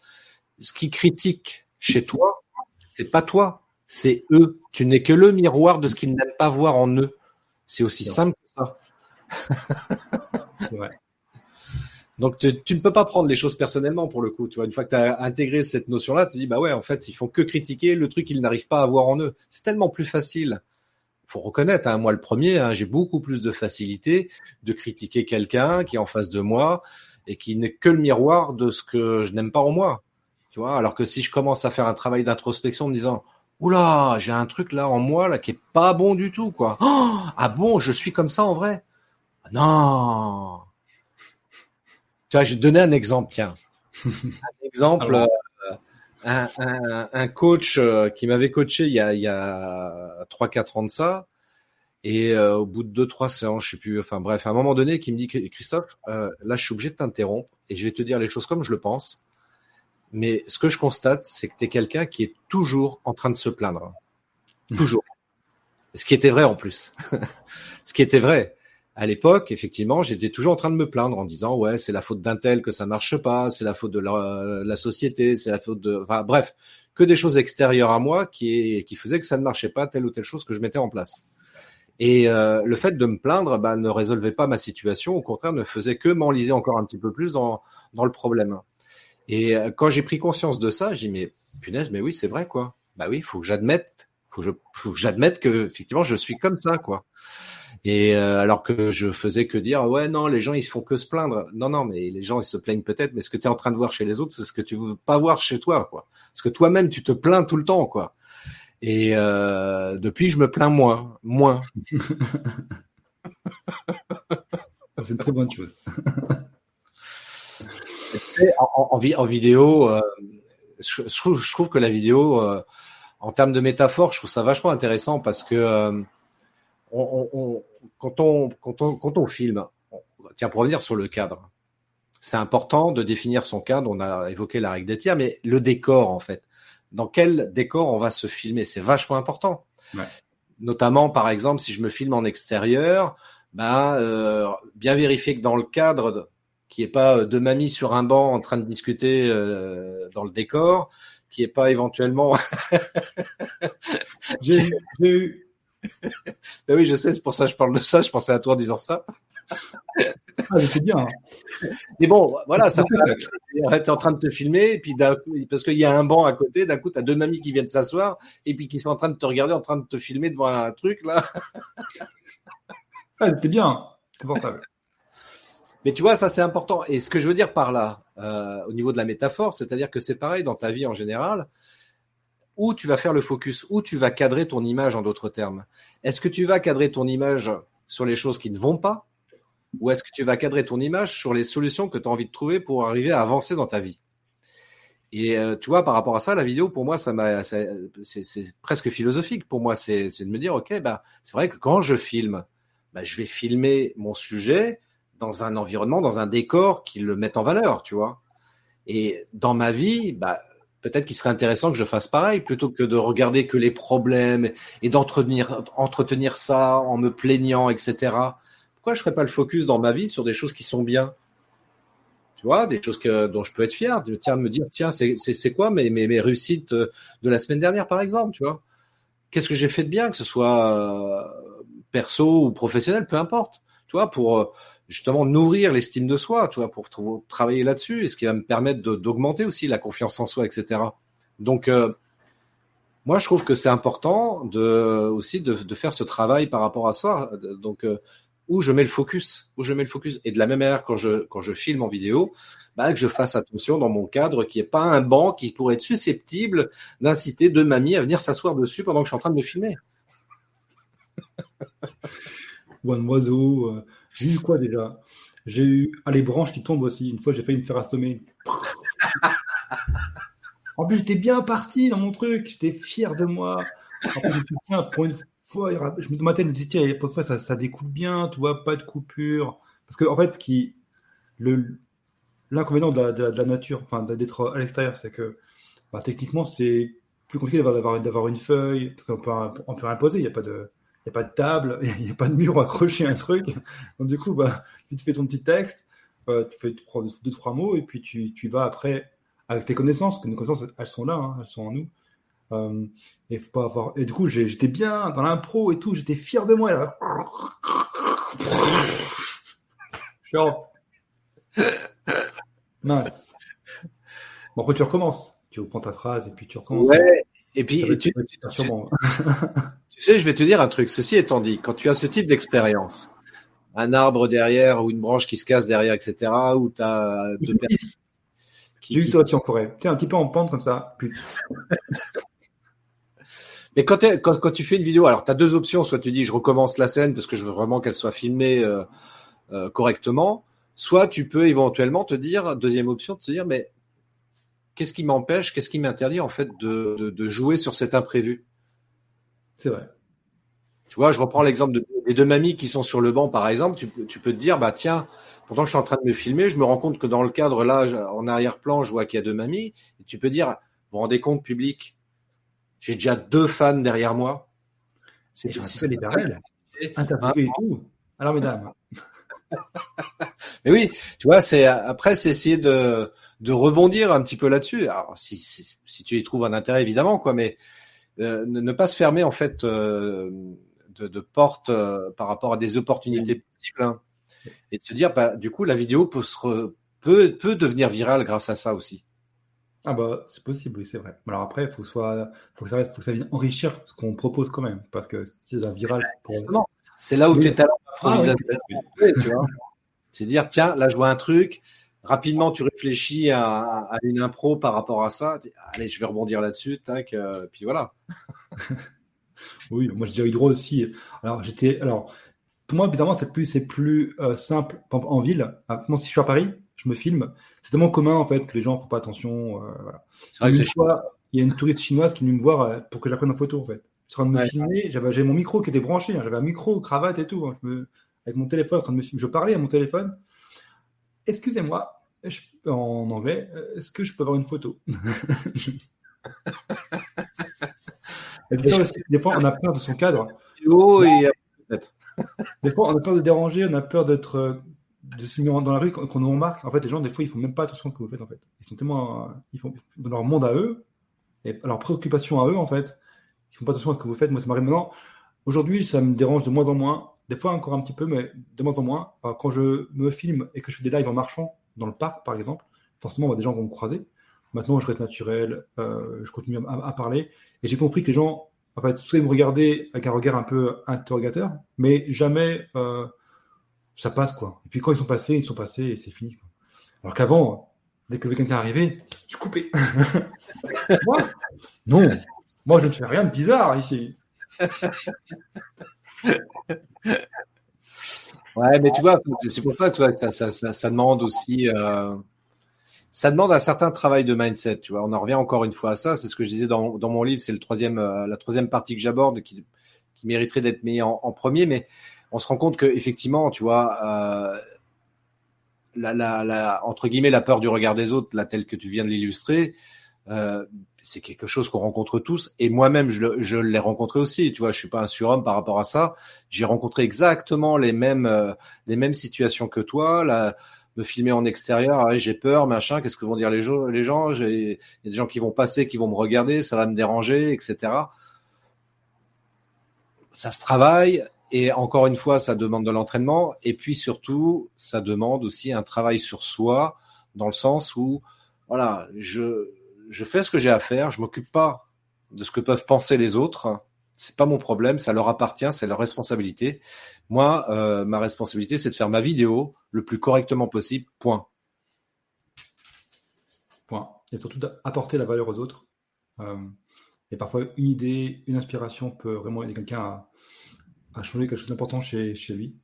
Euh, et quand on est dans le bien-être, comme ça en plus, quand on est coach, quand on est thérapeute, parfois une phrase et moi, ce que j'aime dans la vidéo, c'est l'émotion qu'il y a derrière aussi, qu'on peut, qu'on peut faire ressentir. Que, que, alors, en tout cas, moi, en tout cas, personnellement, j'ai plus de mal à faire à l'écrit.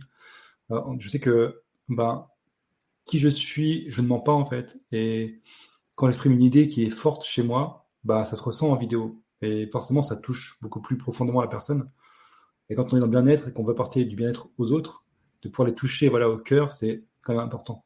Et c'est pour ça que moi, quand je vois des mmh. thérapeutes qui écrivent très bien, des gens, enfin, experts qui écrivent très bien et qui font de très beaux textes, me dire en vidéo, ce serait tellement plus, plus riche encore, plus profond encore, que euh, ça toucherait beaucoup plus de monde. Et euh, c'est juste dommage de faire ce frein-là, alors que voilà, la vidéo, pour moi, c'est ça, c'est l'émotion que ça apporte. C'est euh, même pour nous, hein, même pour moi, j'avoue, des fois, je me regarde. des fois, j'aime, en fait. On finit par aimer, en fait. On finit par aimer cette sensation d'apporter une aide, un conseil, euh, une émotion aussi, parce que aussi, on peut aussi apporter une émotion qui va aider l'autre. Et euh, on finit par aimer faire ça, mais aussi on finit par aimer son image au fur et à mesure. Ça prend du temps. Euh, pendant longtemps, je n'aime pas me regarder en vidéo, entendre ma voix, entendre, m'entendre parler, me voir. Et maintenant, quand je me filme et que j'aime ce que j'ai fait, souvent je vais, même regarder ce que j'ai fait. Ça m'aide ça, ça à me dire, ben, la prochaine sera encore meilleure et j'apporterai encore autre chose, une autre émotion, une autre, un autre conseil. Et ça, ça m'aide beaucoup moins. Voilà. Un petit partage. non, mais ton partage, il est, il est vachement intéressant parce que c'est vrai que, par exemple, euh, je vois pour les entrepreneurs qui, qui, qui, qui, font des vidéos, ils ont souvent du mal justement à regarder leurs vidéos parce que ils ont toujours ce souci d'image. Tu vois, je, je regarde une vidéo, c'est moi qui parle, donc je suis en train de me regarder moi-même, quoi, en train de parler sur une vidéo. Et parfois, ça peut être gênant, effectivement, et je le reconnais. Simplement, euh, déjà d'une part, sur un plan purement technique, ça permet de corriger certaines choses. Parce que là, on a, évoqué le technique matériel, mais il y a aussi tout le technique comportemental, c'est-à-dire la gestuelle, comment je, bouge face caméra, comment je m'exprime face caméra, la voix, comment je la place, etc. Euh, tout ça, ça, ça demande du travail. Et c'est en regardant ces vidéos où on apprend justement à travailler là-dessus. Et puis le deuxième aspect, évidemment, que comme tu viens de le souligner, qui est vachement important, sans rentrer à l'extrême là-dedans, mais juste se regarder et s'aimer soi-même. Hmm. Voilà, je suis comme ça et je m'aime comme je suis. Point. Ça, tu vois, je suis pas narcissique, je m'aime juste comme je suis. Point. Et surprendre, c'est surprendre à se faire sourire. Oui, aussi. moi, je vais, je vais te dire un truc. Euh, souvent, euh, même dans mes vidéos, moi, j'adore les blagues à deux balles, euh, les blagues carambar, comme on les appelle. J'adore ça. il y a certaines de mes vidéos où je fais des blagues carambar qui me font marrer pendant que je fais la vidéo. Quand je revisionne la vidéo, ça me fait encore marrer. Et quand on arrive à ce niveau-là, c'est que bah, forcément, on apporte quelque chose à l'autre en fait. C'est forcément. Mais bien sûr, bien sûr. Et puis tu sais, je vais te dire un truc. Encore une fois, il s'agit de rester soi-même. Moi, je sais que c'est, j'assume complètement de, de, faire parfois des entre guillemets blagues carambar ou des blagues à deux balles parce que c'est moi, je suis comme ça dans la vie de tous les jours. Je fais comme avant de faire le, avant de démarrer le live, là, j'ai fait une blague à deux balles à, Adrien. Ça m'a fait marrer. bah oui, bien sûr. C'était quoi la blague que je t'ai faite? Je me rappelle même plus d'ailleurs. Tu me demandes ça après une heure et demie de live, toi, mais. Moi, que je m'en rappelle. Mais tu vois, et qu'est-ce qui va se passer en faisant ça? Bien sûr, et j'en ai parfaitement conscience, c'est qu'il y a des gens qui vont pas du tout apprécier mon humour à deux balles, et puis il y en a d'autres qui vont l'apprécier, parfois même qui vont adorer. Tu vois, et moi je préfère euh, avoir affaire à cette deuxième catégorie de personnes parce que je sais que la première, quoi que je fasse de toute façon, ils trouveront toujours à redire quelque chose sur ma manière de communiquer, de parler, de blaguer, etc. Donc, euh, ok, on n'est pas fait euh, pour, pour travailler ensemble et c'est ok pour moi. Par contre, ceux qui sont dans la deuxième catégorie, mais qu'est-ce qu'on va s'éclater ensemble, quoi? Franchement. Oui, ça peut être aussi un bon filtre parce que oui. ça aussi, bah, je veux dire, ces clients avec qui vous travaillez, c'est important. Euh, et du coup, oui, d'avoir ce filtre-là, ça peut être. Tu vois, moi, si par contre, c'est par exemple, on n'accepte pas que je que je puisse pas avoir une articulation parfaite, tu vois. si c'est intolérable, tiens, j'ai eu ça hier, ben voilà, on va. ça là, il va durer un petit moment. tu vois, hier, j'ai fait, euh, j'ai écrit, bah, j'ai fait euh, la prospection, voilà, c'est notre live que vous verrez euh, à l'écrit. Et la personne m'a dit, il y a beaucoup de fautes quand même, voilà, la critique que je suis habitué à entendre. Et moi, je lui dis, bah écoutez, ça permet de filtrer les intolérants. Alors, ça ne permet pas d'être moi, de ne pas faire attention. Je fais attention. Malheureusement, encore aujourd'hui, ben, quelques erreurs qui se, qui se glissent par-ci, par-là. Mais ça me permet de faire un filtre d'intolérance. Et ben, écoute, ça, peut être ça, en fait. Cette difficulté-là que j'ai, ça peut être une force pour savoir avec qui je peux travailler ou non. Parce que, à côté de ça, euh, j'ai eu depuis un mois des centaines de conversations. Et c'est la première, ouais, la première fois, je crois, que j'ai cette critique-là. Elle n'était pas, pas méchante, hein. Uh-huh. Je pense que c'était plutôt constructif, mais c'était, euh, mais voilà, je l'ai revenu parce que ça me touche aussi. Mais euh, c'est un filtre en fait. Bien sûr. Si elle ne tolère pas ça, et je pense que ceux qui tolèrent pas ne répondent pas en fait. Donc, bien, euh, sûr. En vidéo, c'est pareil. Si on n'aime pas votre tête, c'est possible. Tant pis. Tant pis. Mais tant que se montrer. C'est vrai que ça peut amener ça aussi, parce qu'on peut se cacher derrière un texte, une image. Ouais, de l'orage. Souvent, je vois, souvent, je vois la, photo de profil où c'est un chien, un chat, euh, bah voilà, bah quand on se met en vidéo, on, expose aussi qui on est, bah, son aspect physique, et ça peut aussi être un filtre par rapport aux autres. Malheureusement, enfin, ou heureusement, c'est partie de ça aussi. Oui, tout à fait. Mais c'est vrai que de toute façon, c'est vrai que on a euh, naturellement, tu vois, c'est a priori quand on voit la, la photo de quelqu'un, le visage de quelqu'un, euh, on va dire peut-être euh, ouais j'aime pas sa gueule euh, ou euh, ah, il est super beau ou, elle est super belle etc on a toujours c'est naturel c'est instinctif hein, on a ce type d'a priori. Et puis après si ça, si ça en devient un filtre bah c'est ok. Je veux dire si t'aimes pas ma gueule et que t'as pas envie de me contacter pour moi c'est ok. Ça va pas du tout changer ma vie ça va pas me déranger hein. bah, non plus hein, mais souvent plus ceux qui vous enfin, ceux qui ne vous intéressaient pas, ils vous, enfin, ils vous disent rien. C'est rare, ça peut arriver que on vienne rajouter une couche avec des grands textes en disant non, ce que vous faites, j'aime pas, mais bon, je prends, je prends un quart d'heure de ma vie pour faire tout un texte pour dire que à quel point je ne vous aime pas et à quel point j'ai pas envie de travailler avec vous. en fait, ils répondent pas, c'est tout. Et puis, c'est pas très grave. C'est pas grave. Ouais, ouais. Non, en fait, voilà, pour résumer, c'est ça. Euh, soyez vous-même, restez vous-même. Euh, euh, Surtout euh, quand tu es entrepreneur, euh, vraiment c'est vraiment indispensable de rester soi-même et puis surtout bah, de faire ce que tu as à faire avec passion euh, et puis le désir éventuellement d'apporter quelque chose auprès des personnes qui apprécient qui tu es et ce que tu fais. Et puis et puis voilà et puis et puis, puis les autres c'est pas grave. De toute façon comme on dit, il faut tout pour faire un monde. Donc, partant de là, on va pas empêcher les gens de, d'être jaloux, envieux ou critique par rapport à, ce qu'on fait. Euh, Si on veut avancer, si on veut faire de belles choses, soyons nous-mêmes. Tu crois que, euh, je sais pas, enfin, je prends dans le business euh, notamment, enfin des, des des, gens comme Jeff Bezos, Mark Zuckerberg, pour ne pas les nommer. Maintenant que je les ai nommés, l'algorithme est notifié quelque part. Mais tu crois que ces mecs-là, t'as des gens qui, les adorent et puis t'en as d'autres qui les détestent. Mais dans les deux cas, tu crois que ces gens-là, ils en ont à faire quelque chose de savoir qu'ils sont détestés par des gens? Ils le savent qu'ils sont détestés par des gens, mais ça, ne les empêche absolument pas de continuer à faire leur business, de, de partir sur des nouveaux projets éventuellement, etc. Ils s'en fichent royalement, quoi. Donc, euh, et enfin, j'ose espérer en tous les cas qu'ils fonctionnent comme ça, parce que surtout quand tu as une très très forte notoriété comme ces gens-là, euh, moralement, faut le gérer. Donc, euh, quand on est à notre niveau à nous, euh, dans le sens où on n'a pas du tout la même notoriété que ces gens-là, euh, prenons l'habitude et apprenons justement à, à être confrontés à, à, des haters, à, tous ces gens-là, tous ces critiqueurs, etc. Et apprenons déjà à gérer à notre niveau les rares fois où on se retrouve confronté à eux. Et puis, euh, comme ça, quand on aura une notoriété beaucoup plus importante, et c'est vraiment tout ce que je peux souhaiter à chacun d'entre vous, eh bien, vous, ouais, vous direz, bah, avant, j'avais qu'un Pékin par mois qui me critiquait, maintenant, j'en ai 10 euh, 000 par mois. Ben, c'est OK, c'est pas grave. On fout. et surtout, ben, voilà, dernière chose, dernier conseil, quand on commence, ne pas, prendre, ne pas faire attention aux résultats non plus. Euh, en fait, une vidéo, il y a deux vues, c'est pas grave.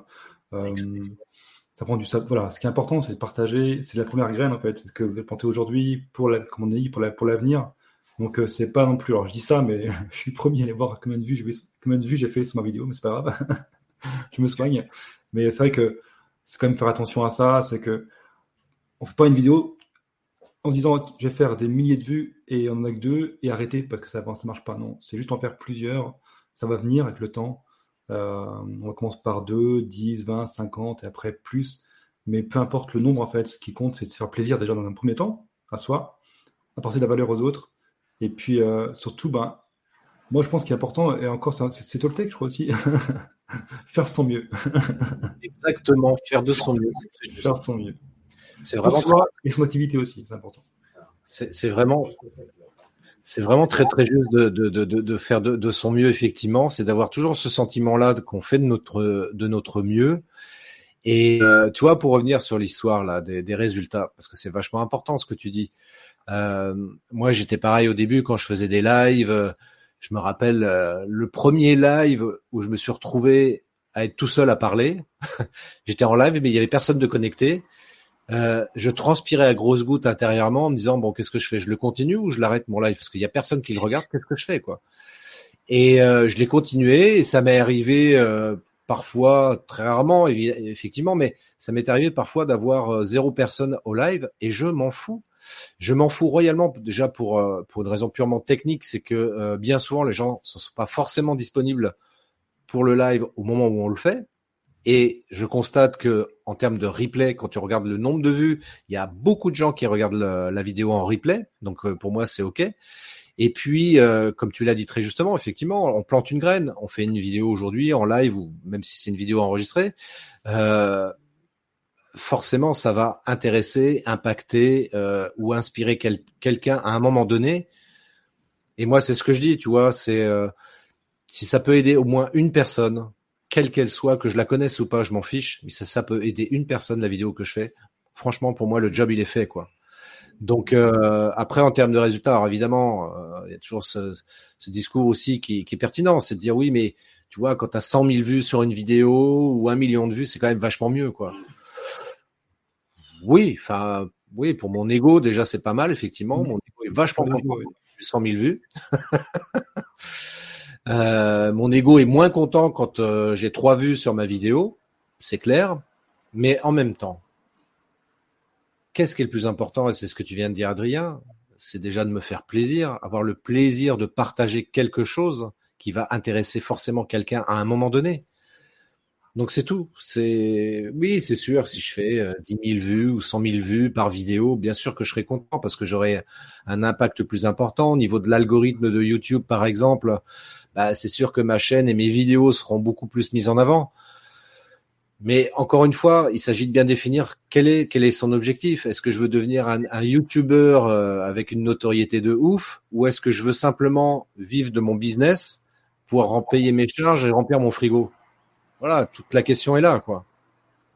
C'est ça. Et surtout, ben, encore un autre point, je vais finir. c'est ce qu'on fait aujourd'hui, c'est l'actif pour demain. Donc c'est pareil. Quand on fait une vidéo aujourd'hui, elle pourra resservir dans un an, voilà, dans, dans deux mois, six mois. Donc c'est de te dire, ben, peut-être qu'aujourd'hui, il y a eu peu de vues dessus, mais même c'est surtout vrai sur YouTube, par exemple. J'ai fait ma vidéo, il y a, j'ai fait une vidéo il y a cinq mois, il y avait deux, trois vues dessus. Et ben, il y a, au bout de cinq mois, là, j'en suis à 900 vues. Ben voilà, c'est juste que ça, ça avance doucement. Et j'ai fait d'autres vidéos aussi sur d'autres formats, sur, Facebook, par exemple.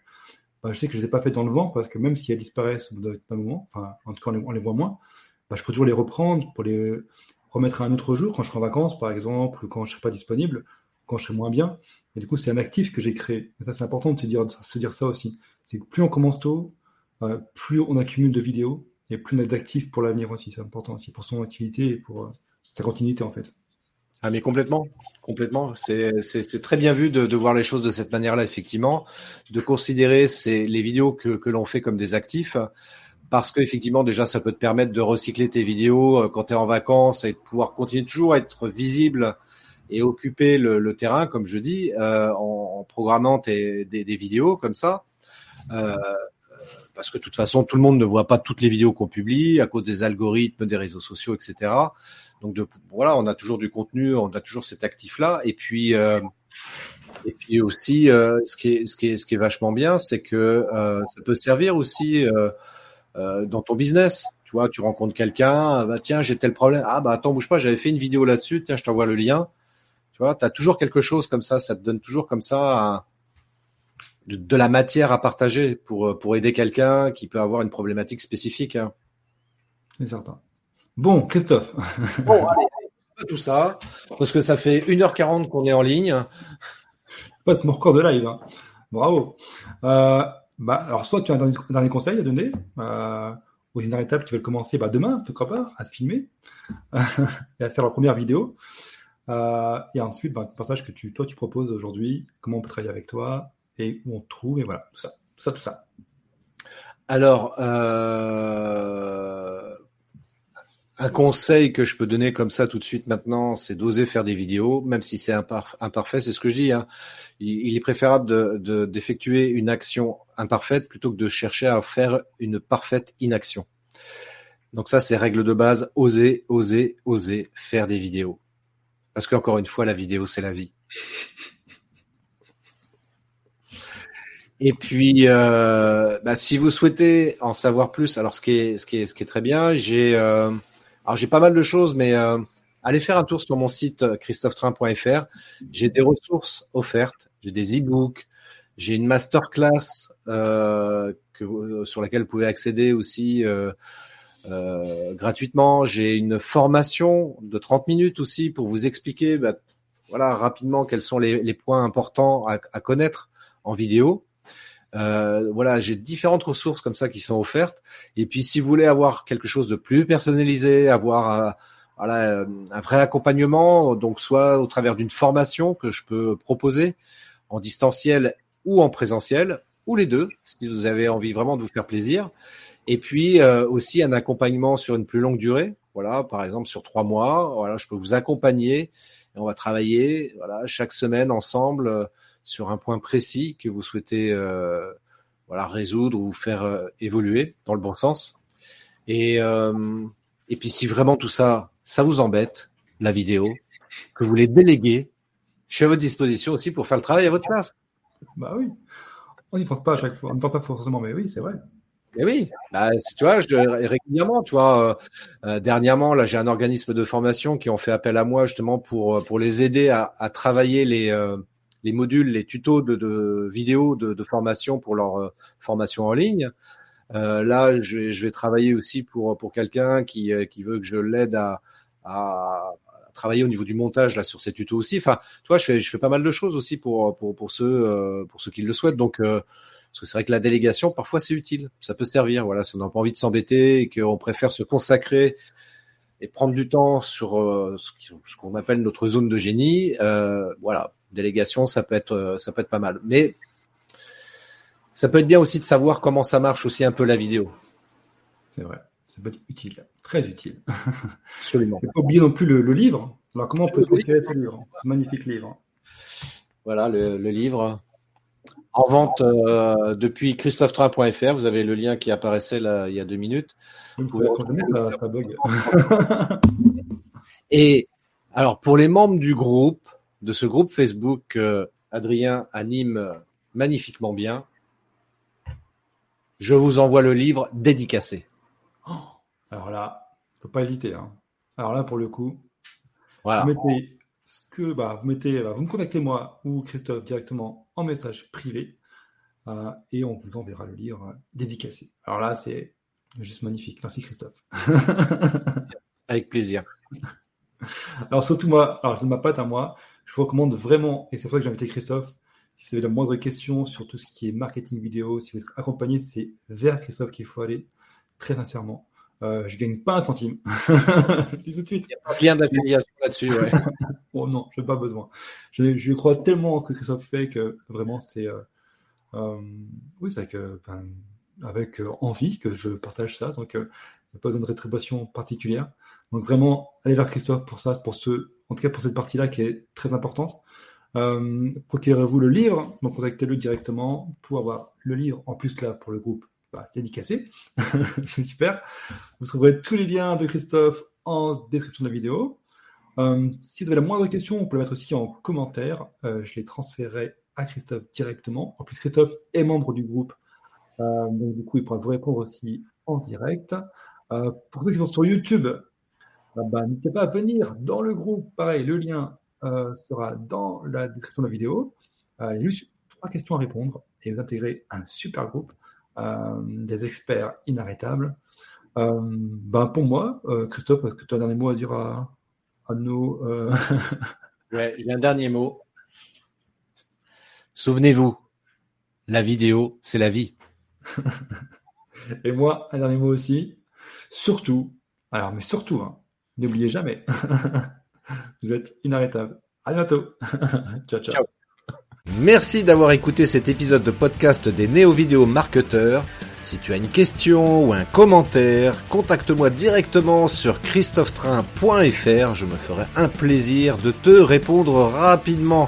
Et si tu m'écoutes via Apple Podcast, eh bien n'hésite pas également à me laisser un avis 5 étoiles et un commentaire. Ça me fera plaisir. Je te souhaite une très très belle journée et je te donne rendez-vous pour un nouvel épisode très très bientôt. Ciao